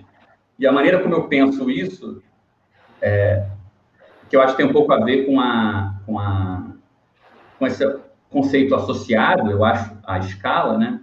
Porque, por exemplo, é, você pode estar a uma certa distância de alguma coisa, né? E isso diminui o detalhe da coisa, você consegue ver menos sobre aquela coisa. Então, uma das maneiras da gente falar sobre escala, em vez de falar de distância, é falar de uma espécie de mudança na quantidade de informação dos objetos, que é falar da resolução, que nem na TV, né? O, ou não sei quem está vendo a live agora, por exemplo, algumas câmeras estão com mais detalhe, tem mais resolução, né? Outras estão com menos, né? E menos, eu falei, meu Deus, outras estão com menos. É, e, e é, o gênero da escala, tem menos e menos. É, e resolução é um jeito interessante de falar disso, porque resolução tem um pouco a ver com como que você é, delimita o que conta como uma espécie de unidade, né? o que conta como uma parte relevante nas coisas. É, e, de fato, dependendo de como você... O que, que conta como uma parte, a maneira como você vai compor o espaço muda, mesmo que os elementos sejam o mesmo. Então, por exemplo, um papo que eu estava tendo com a Raquel com o Carol outro dia. Você tem um bando de gente. Você pode, por exemplo, tomar as pessoas nas relações recíprocas que elas têm, nas relações pessoais que elas têm, baseados nos nomes que um dá para o outro, se conhecem, tem nome, endereço, todo mundo, não sei o quê. Agora, do ponto de vista das relações institucionais que a gente tem, a gente conta como CPF, é, a gente conta como funcionário de uma coisa, conta como, sei lá, casado, divorciado, né? Você é as mesmas pessoas, mas elas são uma série de informações não contam e outras informações são relevantes. E apesar de ser o mesmo múltiplo de pessoas, de repente você tem uma visão diferente, porque é como se você estivesse mudando a resolução da coisa, né? entendendo a resolução nesse sentido, de a informação que conta pode ser restrita, pode ser maior. Né? É, e eu acho que por esse lado da discussão, talvez, da resolução das coisas, a gente consiga falar de, de visões muito diferentes, né? maneiras que as, as coisas formam espaços totalmente diferentes, até espaços podem ser, inclusive, incomensuráveis. Né? É, se você mede um espaço com uma régua que só tem uma unidade 1, de um número inteiro, você vai medir de um jeito. Se você mede esse espaço um contínuo por números reais, não necessariamente as coisas vão ser comensuráveis entre si. Então, é, dá para a gente introduzir a ideia de uma, coisas incomensuráveis, né, que aparecem de formas incomensuráveis, apesar de lidarem com o mesmo múltiplo, pensando um pouco por aí. Mas, ao mesmo tempo, não é muito fácil transitar por essas coisas. Então, também queria trazer um pouco esse problema, assim, né, porque é, eu acho que a questão da escala, ela é um problema. É um novo problema, é mais problema. Eu acho que ela resolve muito pouco, acho que ela deixa tudo muito pior. tipo, é, eu também queria entender um pouco para vocês, assim, como é que essas coisas atrapalham, né? O que, que, que para vocês também são questões em aberto com esse assunto, né? Tanto do ponto de vista conceitual, como definir e tal, é, e não só no sentido de que isso define um problema para a sociedade, tipo, vamos transitar entre escalas, né? Mas acho que, sei lá, queria também trazer esse lado da coisa, porque eu estou muito confuso com esse assunto, é um assunto que está me dando muita dor de cabeça. Eu queria que as pessoas ficassem igualmente incomodadas também, democratizar esse mal-estar da minha parte. Não, o mal-estar está aqui desde o início. É... Tá o tempo inteiro aqui o mal-estar. Tá, então não pode então ninguém precisa. Eu vivo, eu, queria... eu vivo no mal-estar com isso aí. Eu queria eu queria aproveitar para mostrar que o que assim para as pessoas que não sabem, né, conversar com o Gabriel, ele tá sempre, ele é sempre muito generoso no compartilhar esse mal estar dele, né? É, eu, falo isso, eu, falo isso, com amor e carinho. É, mas é, porque de fato eu acho que tem uma coisa interessante aí no que você falou, né? É, como isso atrapalha e, e, e de fato é, começar a entrar, digamos assim, pensar em termos desse nesse campo de problemas, né, que eu concordo com você, que eu acho que muito facilmente fica muito vago, né? E, e a questão que eu me pergunto é por que, que fica muito vago, né? Enfim, essa questão é, é uma questão que, que, que, que, de fato apresenta um problema, né? E, e, e eu, o que eu é, começo a pensar, pelo menos assim, até porque acho que talvez tenha, tenha a ver com o fato de estar na filosofia, né, de circular nesse campo, é, é que quando, para pegar o tema do, do terraplanismo também, né? Quando você olha para esses discursos, é, eu gosto muito, assim. E eu confesso que também eu gosto muito daquele documentário extremamente mocoronga, do, não sei se é do Netflix, sobre terraplanismo, mas enfim, eu acho muito mocoronga, mas acho que é maravilhoso justamente por isso. É porque você vê ali que tem uma tem, tem dois níveis da linguagem, digamos assim, né, do discurso que conta, né? que, por um lado, você tem o discurso enquanto algo que gera efeitos, né? ou seja, o discurso como algo que move pessoas, né? para pegar uma, uma coisa, uma ideia do Friedrich Kittler, né? que é um teórico da mídia, é, ele gosta de falar do, do, do, do, é? do da intoxicação, do movimento das coisas, de ser afetado por uma coisa, né? E essa coisa meio que gerar uma reação cinética. Né? Então, assim, você, você receber um estímulo e, o, digamos assim, a resposta adequada para isso seria você se movimentar. E, e, o que tem de interessante, eu acho, nesse, nesse documentário, na experiência com o terraplanismo em geral, é que, para quem é contra o terraplanismo, o que é que conta? O que conta é as barbaridades que a pessoa está falando. Né? Então, assim, é, é o discurso enquanto algo que tem um conteúdo, né, que está errado, que incomoda porque está errado. E, por outro lado, quando você olha é, o que está acontecendo entre os terraplanistas, e acho que isso é divertido, é, eles estão sendo amigos, né? Eles estão se entendendo, eles têm uma linguagem que faz com que eles façam coisas, né? É, eu amo o meu, o meu, o meu personagem predileto desse filme é o jovem cientista, né? Que, que acha que ele sente que ele é o Galileu, né? Que ele tenta fazer os, é, as experiências. E é maravilhoso porque quando ele vai tentar fazer as experiências, ele sempre esbarra nos resultados que desmentem o que ele faz, né? Mas ao mesmo tempo, é, o que eu queria, pelo menos assim, para começar a falar, é que eu acho que existem essa, essa, essa, assim, o discurso é um, assim, tem essa coisa esquisita, né? Pelo menos nesse caso, né? No, não estou nem falando sobre a discursividade em geral, né? Deus me livre entrar nesses temas, mas assim é, tem essa coisa, né, de que em determinados momentos contam, né, o, o digamos assim, o sentido, né, e em determinados momentos é, contam também é, o efeito que a coisa produz, né, a movimentação.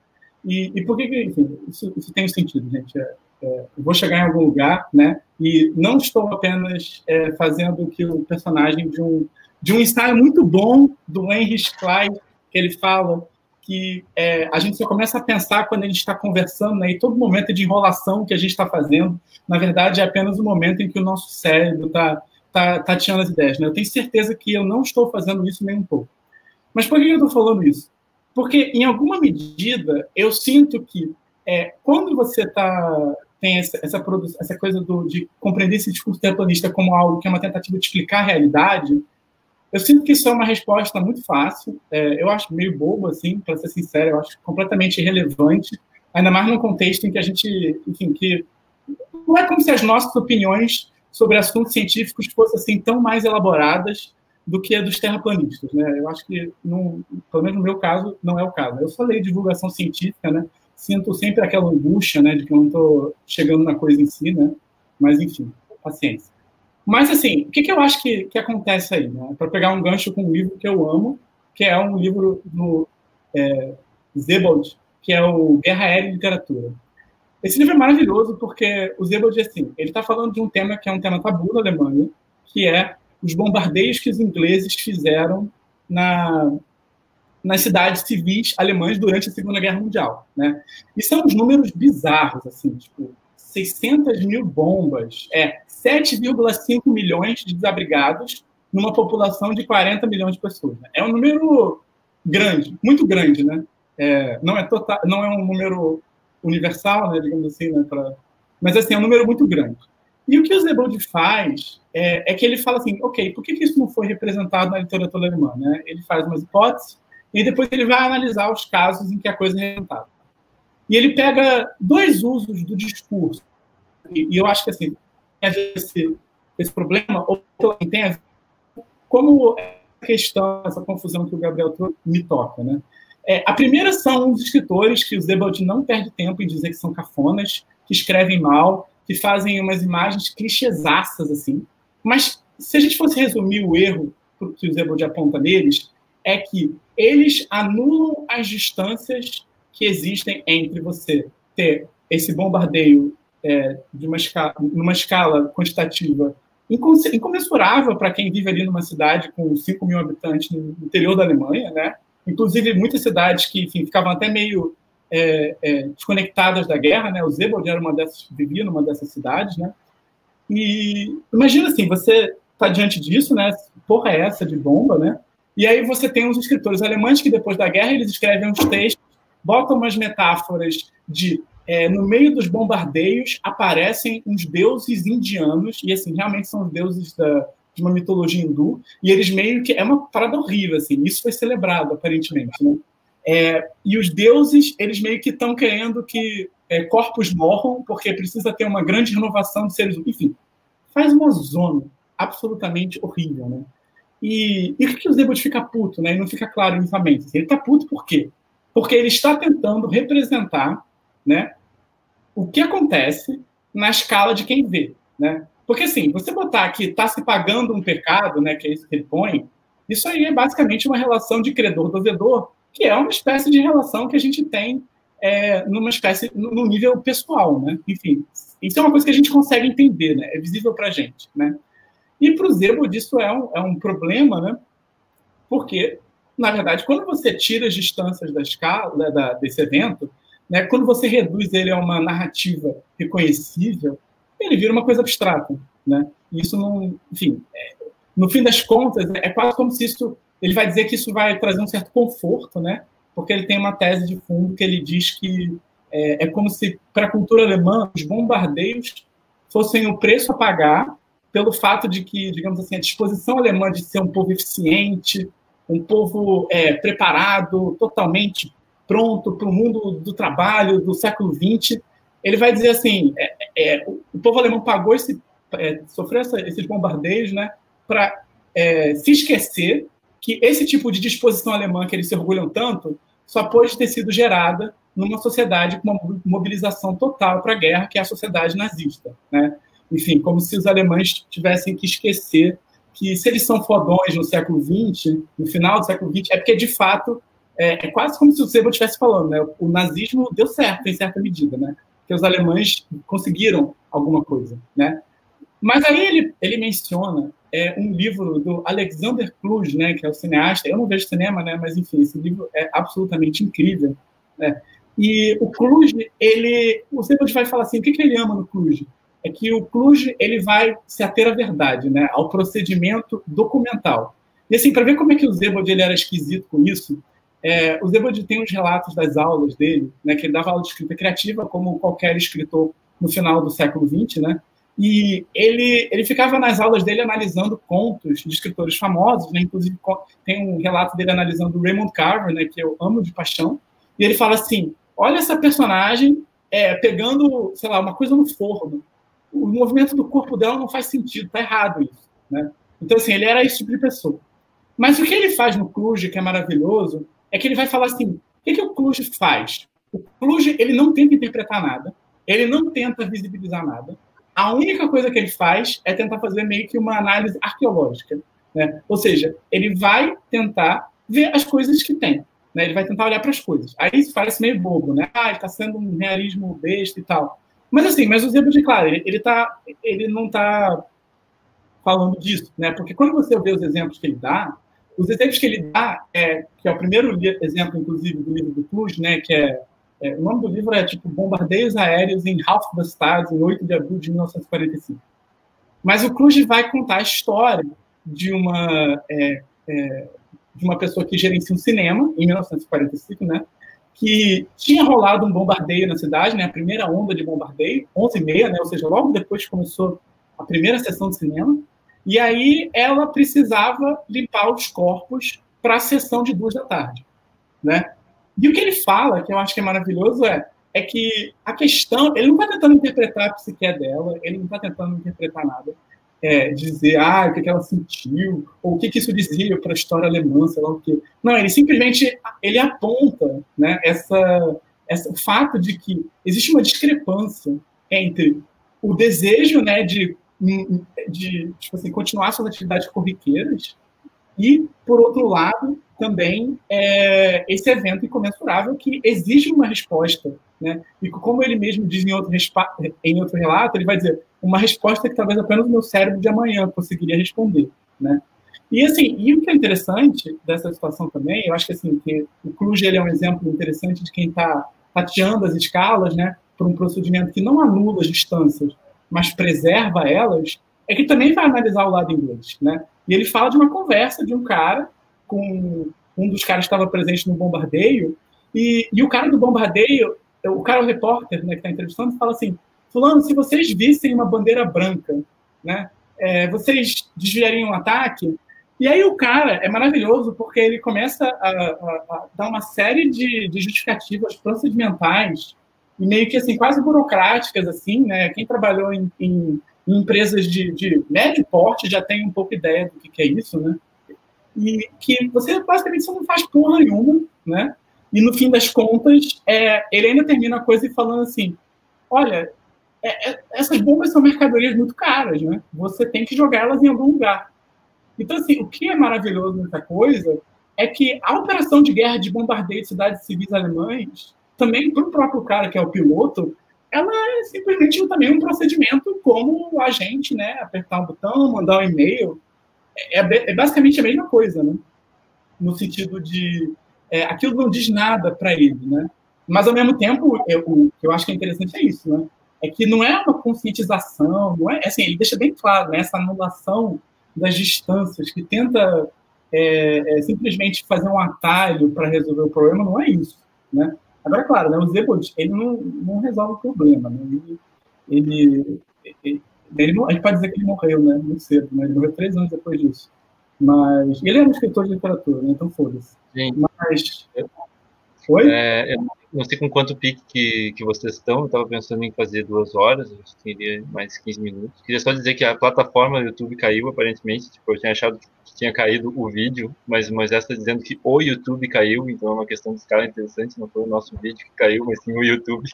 Mas a gente está no Facebook. E, e, enfim, espero que. Não sei se vai ficar gravado no YouTube, se o YouTube caiu, mas vai ficar gravado no Facebook de qualquer forma. Espero. Em nossos corações. Desde que Caraca, eu também. Caiu de depressão do papo do Rafa e da Aline. Eu não consigo nem climática, a escala mais a pressão do quê? O que foi, Gabriel? Ah, caiu uma depressão de crise climática, crise econômica, bombardeio aéreo, só, só tema dark. É, não, Nem o governo derrubou. Mas eu queria aumentar a pressão ainda, porque eu queria, antes de terminar, dar vazão a um, a um mal-estar possível, assim, que, que acho que a gente está muito, assim, na mesma página a maioria do, do, do tempo, mas eu queria perguntar para o JP especificamente, já que ele trouxe a questão do mal-estar. Sabia. Se, porque, enfim, né, eu trouxe essa questão da, da, da, da, questão da escala como permitindo essas, essas perspectivas não, não contraditórias com a ciência. E a gente tem falado também. Entrou aqui perspectivas né, do, do, do Bruno Latour, do de Castro, etc. É, e apareceu também perspectivas é, como a da, da Patricia Reed, né, o aceleracionismo, e, e, e, eu tenho a impressão, não sei exatamente como que isso é distribuído, não sei também qual é a tua posição exatamente sobre isso, mas que alguns dos pensadores do aceleracionismo têm é, não, não gostam da ideia de dessa dessa digamos simples incomensurabilidade, certo? De que tipo, ah, ok. Eu não gosto dessa ideia. Eu devo pois é, e eu queria que tu fizesse esse contraponto, porque acho que a gente tem que, que, que né, não, não só ficar concordando, mas trazer também, é, acho não, que tu argumenta muito bem nesse sentido. Não, lançar aí esse, ah, eu acho o seguinte, acho, acho que foi paradoxal aqui, um elemento que foi paradoxal um pouco, assim, que eu acho que, conhecendo um pouco as pessoas que estão na live, né, eu sei que tem vários acordos e vários desacordos, né, eu acho que o Gabriel falou que a escala é mais um problema, no final das contas, eu acho que a escala juntou todo mundo, aqui, pelo menos, porque eu acho que ela fez o que eu gostaria que a galera da incomensurabilidade fizesse, né, que é um pouco tornar tratáveis os mundos diferentes. É, eu não posso dizer que é sempre assim, por exemplo, a Aline mencionou Maniglier, eu tenho excelentes referências sobre Maniglier, a galera fala coisas muito interessantes, é, decolar e tal, tem, tem toda uma questão é, de análise de translações, traduções categoriais, que parece bastante é, é, produtiva nessa galera. Ah, mas muitas vezes, não vou dizer sempre, muitas vezes o que ocorre é simplesmente uma exibição da variabilidade de mundos e, e para por aí. Né? Parece que as coisas são absolutamente segregadas, o que entra em um, em um, certo desacordo com o ideal político de conectividade que, por exemplo, a crise climática coloca, a inserção, por exemplo, do mundo ameríndio no mundo. Afinal, tem um grande problema aí. Né? O que, que se faz com o mundo ameríndio no mundo? No, no mundo, vamos dizer, no mundo, no, numa, numa totalidade twin law, em algum sentido. Em sentido lógico, eu entendo a questão da incomensurabilidade. Você vai dizer, ah, tem um sistema categorial ali que funciona diferente do sistema categorial aqui. Mas, ao mesmo tempo, está inserido dentro de, um, dentro de um universo, vamos dizer, causal, aonde bom, um governo federal brasileiro pode decidir lá sacanear todo mundo. Então, entendeu? Existe necessariamente termos causais, pelo menos, é, a necessidade de pensar essa, essa relação, né? E é claro que as pessoas pensam, estou dizendo que não pensam, mas eu acho que o aparato filosófico, às vezes, parece que é, é, é, recalca um pouco essa, essa relação, por vezes. Né? Parece que se quer manter uma segregação do, dos mundos de uma tal forma que, essa, que essas relações, por vezes violentas, é, não apareçam. E aí fica-se muito, é, é, fica-se muito enfatizando a violência simbólica, né? É muito, é muito, é porque é onde o jogo está sendo jogado. Né? O jogo está sendo jogado no mundo como um sistema categorial, então o cara que vem com um sistema categorial diferente, ele comete epistemicídio, então você tem esse jogo acontecendo muito na dimensão simbólica. E aí você entende, talvez, a, a produtividade de procurar manter topicamente separado aqui e ali, para você manter a riqueza dos sistemas categoriais. Ao mesmo tempo, você tem uma simples relação, uma relacionalidade bruta, né? Simplesmente você pode chegar lá e matar todo mundo. É, então, é, eu acho que, eu acho que, então, eu acho que a questão da escala colocou isso. E por que, que a questão da escala colocou isso? Colocou essa possibilidade de concórdia entre, inclusive nós todos aqui na mesa. Eu acho que tem a ver com o que eu estava falando é, em resposta a Raquel, né? Justamente é o fato de você inserir esses mundinhos, essas coisas, em coisas maiores, né? Faz com que essa relacionalidade apareça. Não é uma relacionalidade obrigatória, não quer dizer que quando a gente insere um local num global maior, tudo fica ligado, não é isso. Mas, dependendo, mais uma vez, do critério da resolução, como o Gabriel falou, dependendo de uma série de coisas, é, relacionalidades aparecem. E aí você tem que lidar com elas, né? Então, assim, foi muito feliz para mim verificar que a escala, na verdade, apesar de abrir um campo de problemas novo, e nisso eu concordo com o Gabriel, concordo com, com os incômodos aqui, com a socialização do incômodo, é, ao mesmo tempo, ele, ao abrir um campo de problemas novo, parece que ele nos coloca num ponto de vista é, mais comensurável no qual esse problema comparece. Quer dizer, a gente concorda que o problema existe. Ao concordar que o problema existe, a gente já se colocou num ponto de vista em que o problema existe e que ele tem pelo menos esse ponto de contato, né? Então, assim, isso é a prova imanente do que eu estava falando sobre né, a, translação de você colocar um certo, um certo conjunto, um certa, uma certa lógica num ambiente lógico diferente, o que acontece com ela e o tipo de relações que ela pode é, passar a ter com outras. Pode passar a ter, não necessariamente tem, não estou dizendo que sempre acontece, nem nada do gênero, né? É, e aí é, é, é curioso, então, assim, só comentando em relação a isso, né? É, a princípio, eu não gosto realmente da ideia de incomensurabilidade tal qual. Né? Eu acho que ela pode acontecer, mas eu gostaria de ser, gostaria que me demonstrassem que ela ocorre, ao invés de supor que ela existe. E, e outra coisa, é, eu, eu, eu, assim, isso uma, isso é um comprometimento filosófico meu, eu, eu tendo a tratar, eu tendo a procurar maneiras de tornar as coisas tratáveis. Então, quando eu tenho várias perspectivas, eu gostaria que elas fossem tratáveis né, dizer, pô, o que, que acontece lá que isso funciona assim. E é muito curioso, por exemplo, que num trabalho do, do Eduardo Viveiras de Castro, trabalho antropológico dele, ele faça isso muito bem. Ele descreva muito bem as estruturas simbólicas que estão acontecendo intra intramundo. O trabalho filosófico parece ir para uma dimensão política que eu fico assim meio, por que, que você está agora dizendo que o que parece que o seu trabalho antropológico pressupõe o seu trabalho filosófico quer jogar pela janela, tipo, hum, é esquisito, entendeu? É, então, assim, a minha posição é mais ou menos essa. Você falou de aceleracionismo, eu não, eu não, eu não subscrevo aceleracionismo.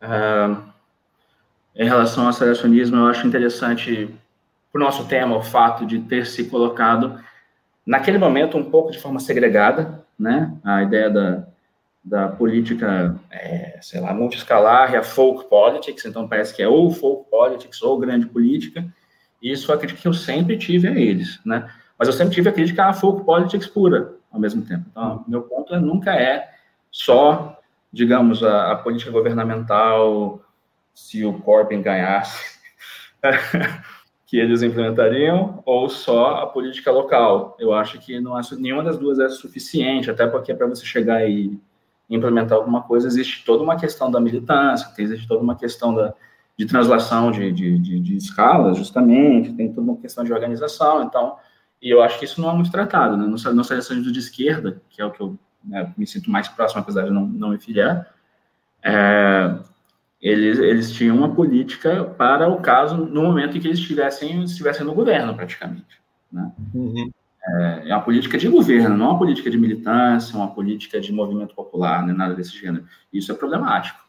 Né? Ao mesmo tempo, a, a política puramente local eu também acho problemática. Né? Sim, Por mas é interessante. Expostas exaustivamente nessa live. Né? Uhum, sim, tipo, até no, não sei se vocês viram, mas a chamada que eu fiz, tentei fazer uns stories lá para trazer essa discussão, eu citei justamente esse trecho do, do Manifesto Situacionista, em que eles dizem que a grande, a grande fratura da esquerda contemporânea é entre o localismo e o globalismo, e aí eles se colocam do lado do globalismo e, e fazem uma série de críticas a, a, ao localismo. E aí o, o Viveiros de Castro e a Débora Danowski, no, no livro deles, em que eles abordam a questão do aceleracionismo, eles concordam que a fratura é essa e invertem a, a, o juízo de valor se posicionando né, contra o globalismo e a favor um localismo. O que me, me, me causa uma certa perplexidade, assim, porque as diferentes correntes mais próximas de, de uns ou de outros dessas duplas de autores aí, seus circunstantes e tal, e as coisas que vêm no meio também, porque acho que tem também escalas até no meio. A Patrícia Reed, por exemplo, parece um pouco pelas, pelas até por gente aqui, parece que tem uma certa mediação. É, tem sempre um tratamento do problema das escalas, né? Tipo, existe um tratamento no próprio manifesto aceleracionista da questão da navegação, que apareceu aqui bastante, que é justamente uma questão que pressupõe a escala, porque sem o problema das escalas não faz nem muito sentido falar de navegação. É exatamente, eu concordo e mapeamento também, que é uma questão de escala, são motes né, do, do aceleracionismo de esquerda naquele manifesto, no mesmo manifesto, não é nem em outro lugar. E também né, o Bruno Latour, Stenguers, o próprio Vez de Castro, Débora Nossa, etc., também estão sempre falando sobre como que se compõe essa, essa espécie de quase totalidade não totalizante de Gaia a partir de uma série de conexões locais e, e das suas... É, é, é isso que eu ia falar, eu acho eu acho que tem, uma, é, tem, tem um elemento astuto na, na estratégia Viveiros e, e Débora, que é a, a, consideração do localismo não como um fim em si, mas do localismo como uma forma de ação que vai ter um resultado na escala diferente. Isso é astuto. Uhum. Isso é uma coisa que assim, é, a gente tem que considerar, dado, por exemplo, os efeitos da pandemia, onde houve muito menos emissão de muito menos emissão de, de, de gás de combustível fóssil, etc. e tal, os efeitos que a gente vê, né? Por exemplo, aquela história de que, sei lá, começou a pintar a baleia de novo em Veneza. é, é, a gente começa a ver esse tipo de efeito. Então, assim, é, agora, isso, reconhecer isso é, de certa forma, já inserir dentro de um contexto multi-escala que parece exceder o ambiente filosófico, não antropológico, o ambiente filosófico onde o Luiz e a Débora conseguem pensar. Não, né? mas, assim, em termos de... Isso, isso demonstra que uma, uma certa localidade tem um efeito. Agora, o que aconteceu também? Uma localidade global, paradoxalmente, que é uma localidade na qual esse efeito, que talvez seja o que os verdes gostariam de obter com, sei lá, o consumo consciente, por exemplo, né? Vamos todos virar veganos e consumir conscientemente, não vamos queimar combustível fóssil, etc. Mas, assim, aconteceu de forma forçada por causa da pandemia, né? Fomos forçados a emitir menos. Ou seja, então, assim, também não é só o local, é só aquela ideia de que né, existe alguma, alguma mudança no hábito a nível local que faz uma diferença, mas ele, essa mudança de hábito a nível local, ela se deu dentro de uma coagulação global e forçada por, pela, pela pandemia, né? Então, a situação aí, essa, essa análise desse, dessa relação, à luz disso aqui, que eu estou nessa questão da pandemia, dos efeitos ecológicos da pandemia, é, é, é uma, é, uma, é, uma análise mais complexa que essa, né? Mas é interessante, mostra esse trânsito e tal, nesse sentido, eu estou mais próximo assim, do, que o Rodrigo Nunes fala, que é uma coisa mais, mais uh, diagonal, né, sei lá, nesse uhum. sentido. Né? Gente, deu mas acho que vocês, né, quem quiser mais falar, a gente pode, não sei se vocês estão com sono e tal, mas quem quiser com fome, etc. Mas se quiserem fazer mais respostas, entrar também nessa questão aí, fiquem, à vontade, por favor. Só queria falar uma coisa muito rapidinho para pegar um gancho do que o Rafael estava falando antes ali, na verdade, é... e, e, e, relembrando até uma coisa que o Gabriel dizia ontem sobre o, sobre o modernismo, que eu acho que é, foi um tema que a gente não entrou muito aqui, a gente não falou tanto de, né, de literatura, nem tanto de arte, quanto até a gente imaginava que talvez falaria. É, mas o modernismo parece que, de alguma maneira, é, se produz a partir dessa, desse fosso fundamental entre uma experiência individual e uma estrutura social, econômica, institucional que escapa a essa experiência individual. Né? E, e só para mencionar bem brevemente, acho que está todo mundo meio cansado já, mas é, assim como o Rafael não pode participar de uma conversa sem falar de Platão, eu não posso participar de uma conversa sem falar de Joyce.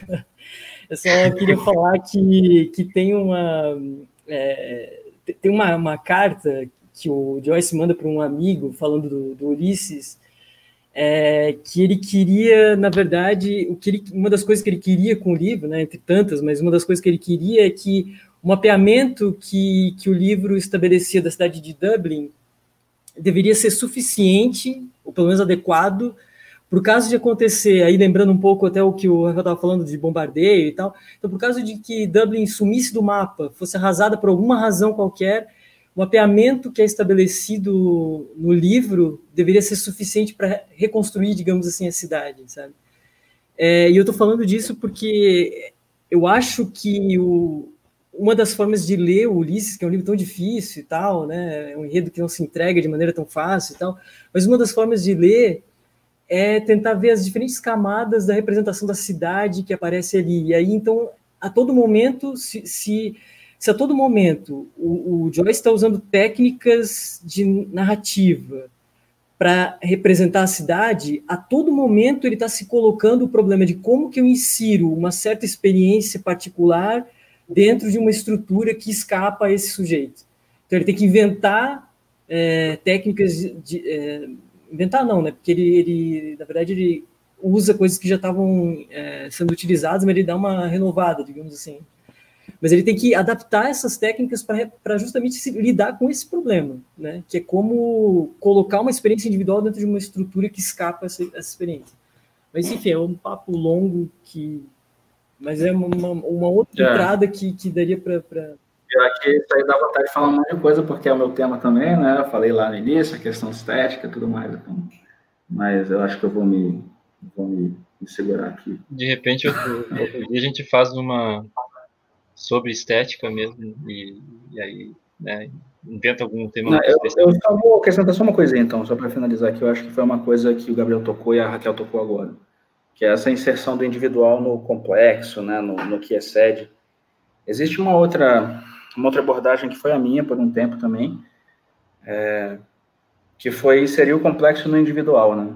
É, uma das maneiras de da estética, de pensar essa questão de escala, de complexidade que a gente está discutindo às vezes, uma, com alguma frequência, foi é, tentar é, comprimir a informação de tal forma que ela cabe na cabeça individual daquele que lê, daquele que escuta, né, em algum sentido. Né, então, só assim, que é uma coisa relevante assim também para mim, uma maneira, uma das maneiras em que apareceu esse problema de escala para mim foi, bom, primeiro eu queria provar para além de dar uma prova prática né, da alavancagem que um sistema transcendental pode falar, fazer consigo próprio. O que eu quero dizer com isso? Meu sistema transcendental, eu que escuto música, por exemplo, eu tenho uma certa janela temporal específica, né? É, em, um, em, um, certo presente, é, specious presence, né, que se traduz por presente especioso, eu acho, por exemplo, do Russell, né, da fenomenologia, onde eu reconheço uma, as pessoas de um agora. E aqui a gente fala de escalas temporais, né? E aí eu consigo criar uma discursividade a partir desse presente especioso, dessa escala. Então, o que eu estava interessado numa certa época, quando eu estava mexendo muito com time stretching, era de expandir esse presente especioso e o, o, os momentos constituintes desse tempo, dessa temporalidade, de tal forma não a trazer uma complexidade para mim, mas não, para trazer uma sobrecarga cognitiva.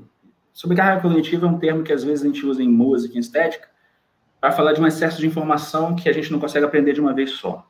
Isso é uma maneira de entender sobrecarga cognitiva.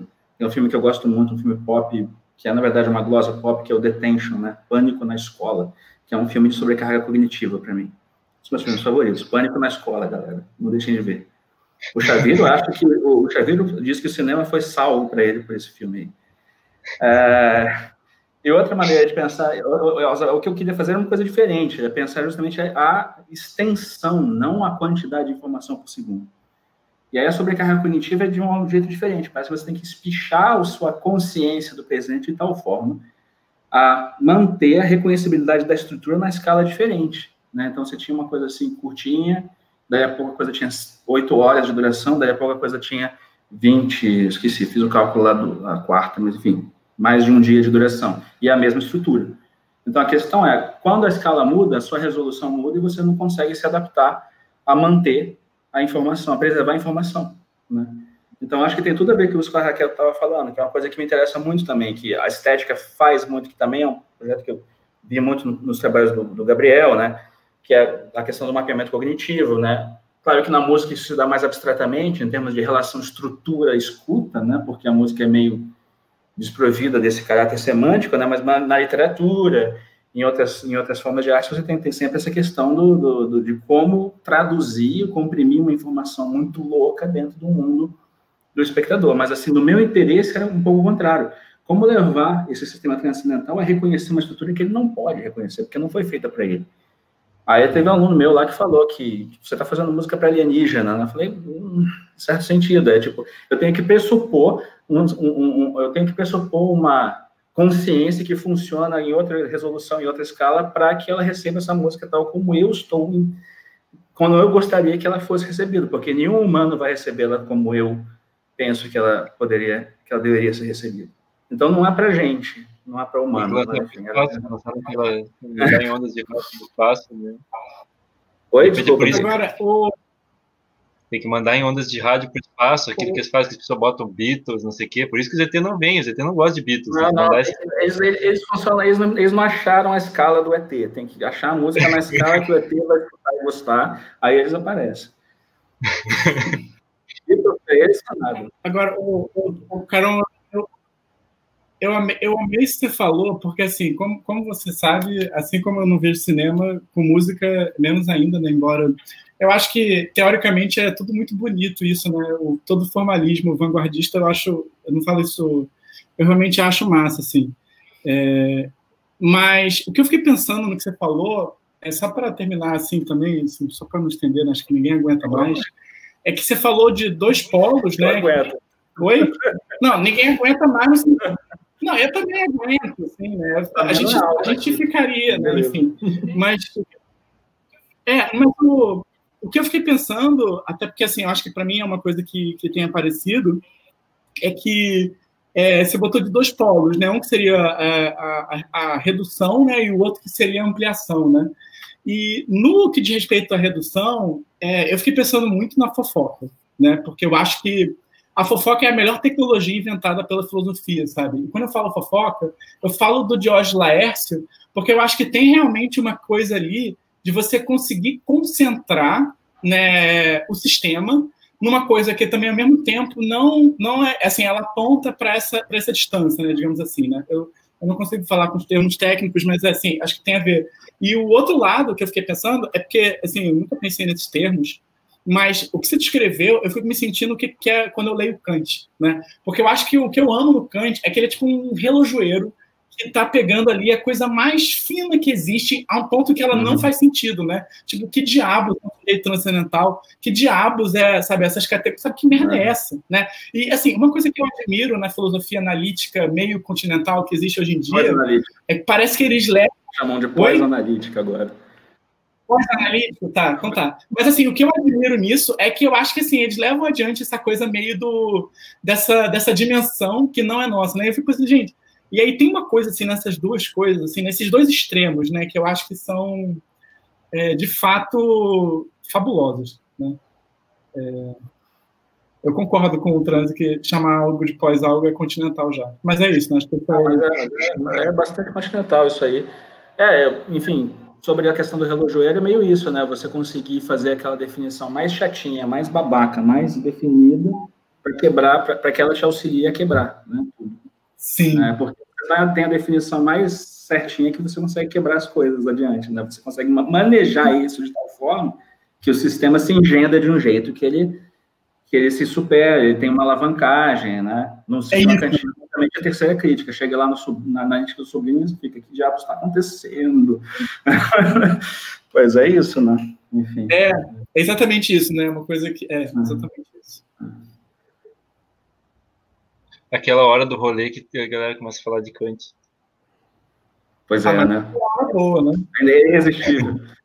Bom, o pessoal tá pedindo pra gente ir ficando, assim. Eu, por mim, também podemos ir ficando. Também, quem quiser, quem tiver aqui comer, quem quiser que. que ah, vocês que sabem. Fiquem à vontade aí, né? Mas essa dizendo aqui pra tocar a ficha. É... O, o, problema é que quando rola isso, aí o silêncio vai se instaurar, né? É, não, é, não, é isso, cara, acabou, estragou tudo. É. Não, não, fiquem aí, fiquem aí. Fiquem aí. É isso. Ah, então tá, então vamos, então vamos encerrar, quem sabe? E aí também a gente pode fazer um, mais uma. Nossa, chegou a hora de tirar a roupa. Legal, Moisés. Porra. Tá, então. no YouTube não pode. Botar o Moisés, tirar do YouTube e fazer o. tá, eu vou botar de podcast, então. Queria agradecer a todo mundo que nos assistiu, agradecer aos convidados, achei muito boa a discussão, acho que todo mundo deve ter achado, né? O pessoal participou bastante, infelizmente não deu para responder muitas perguntas, mas é porque também era uma conversa tão intensa que uma coisa foi levando a outra. É... Mas é isso aí, gente. Obrigado e até a próxima. Obrigado a vocês. Obrigado. Valeu, gente. Obrigada. Até.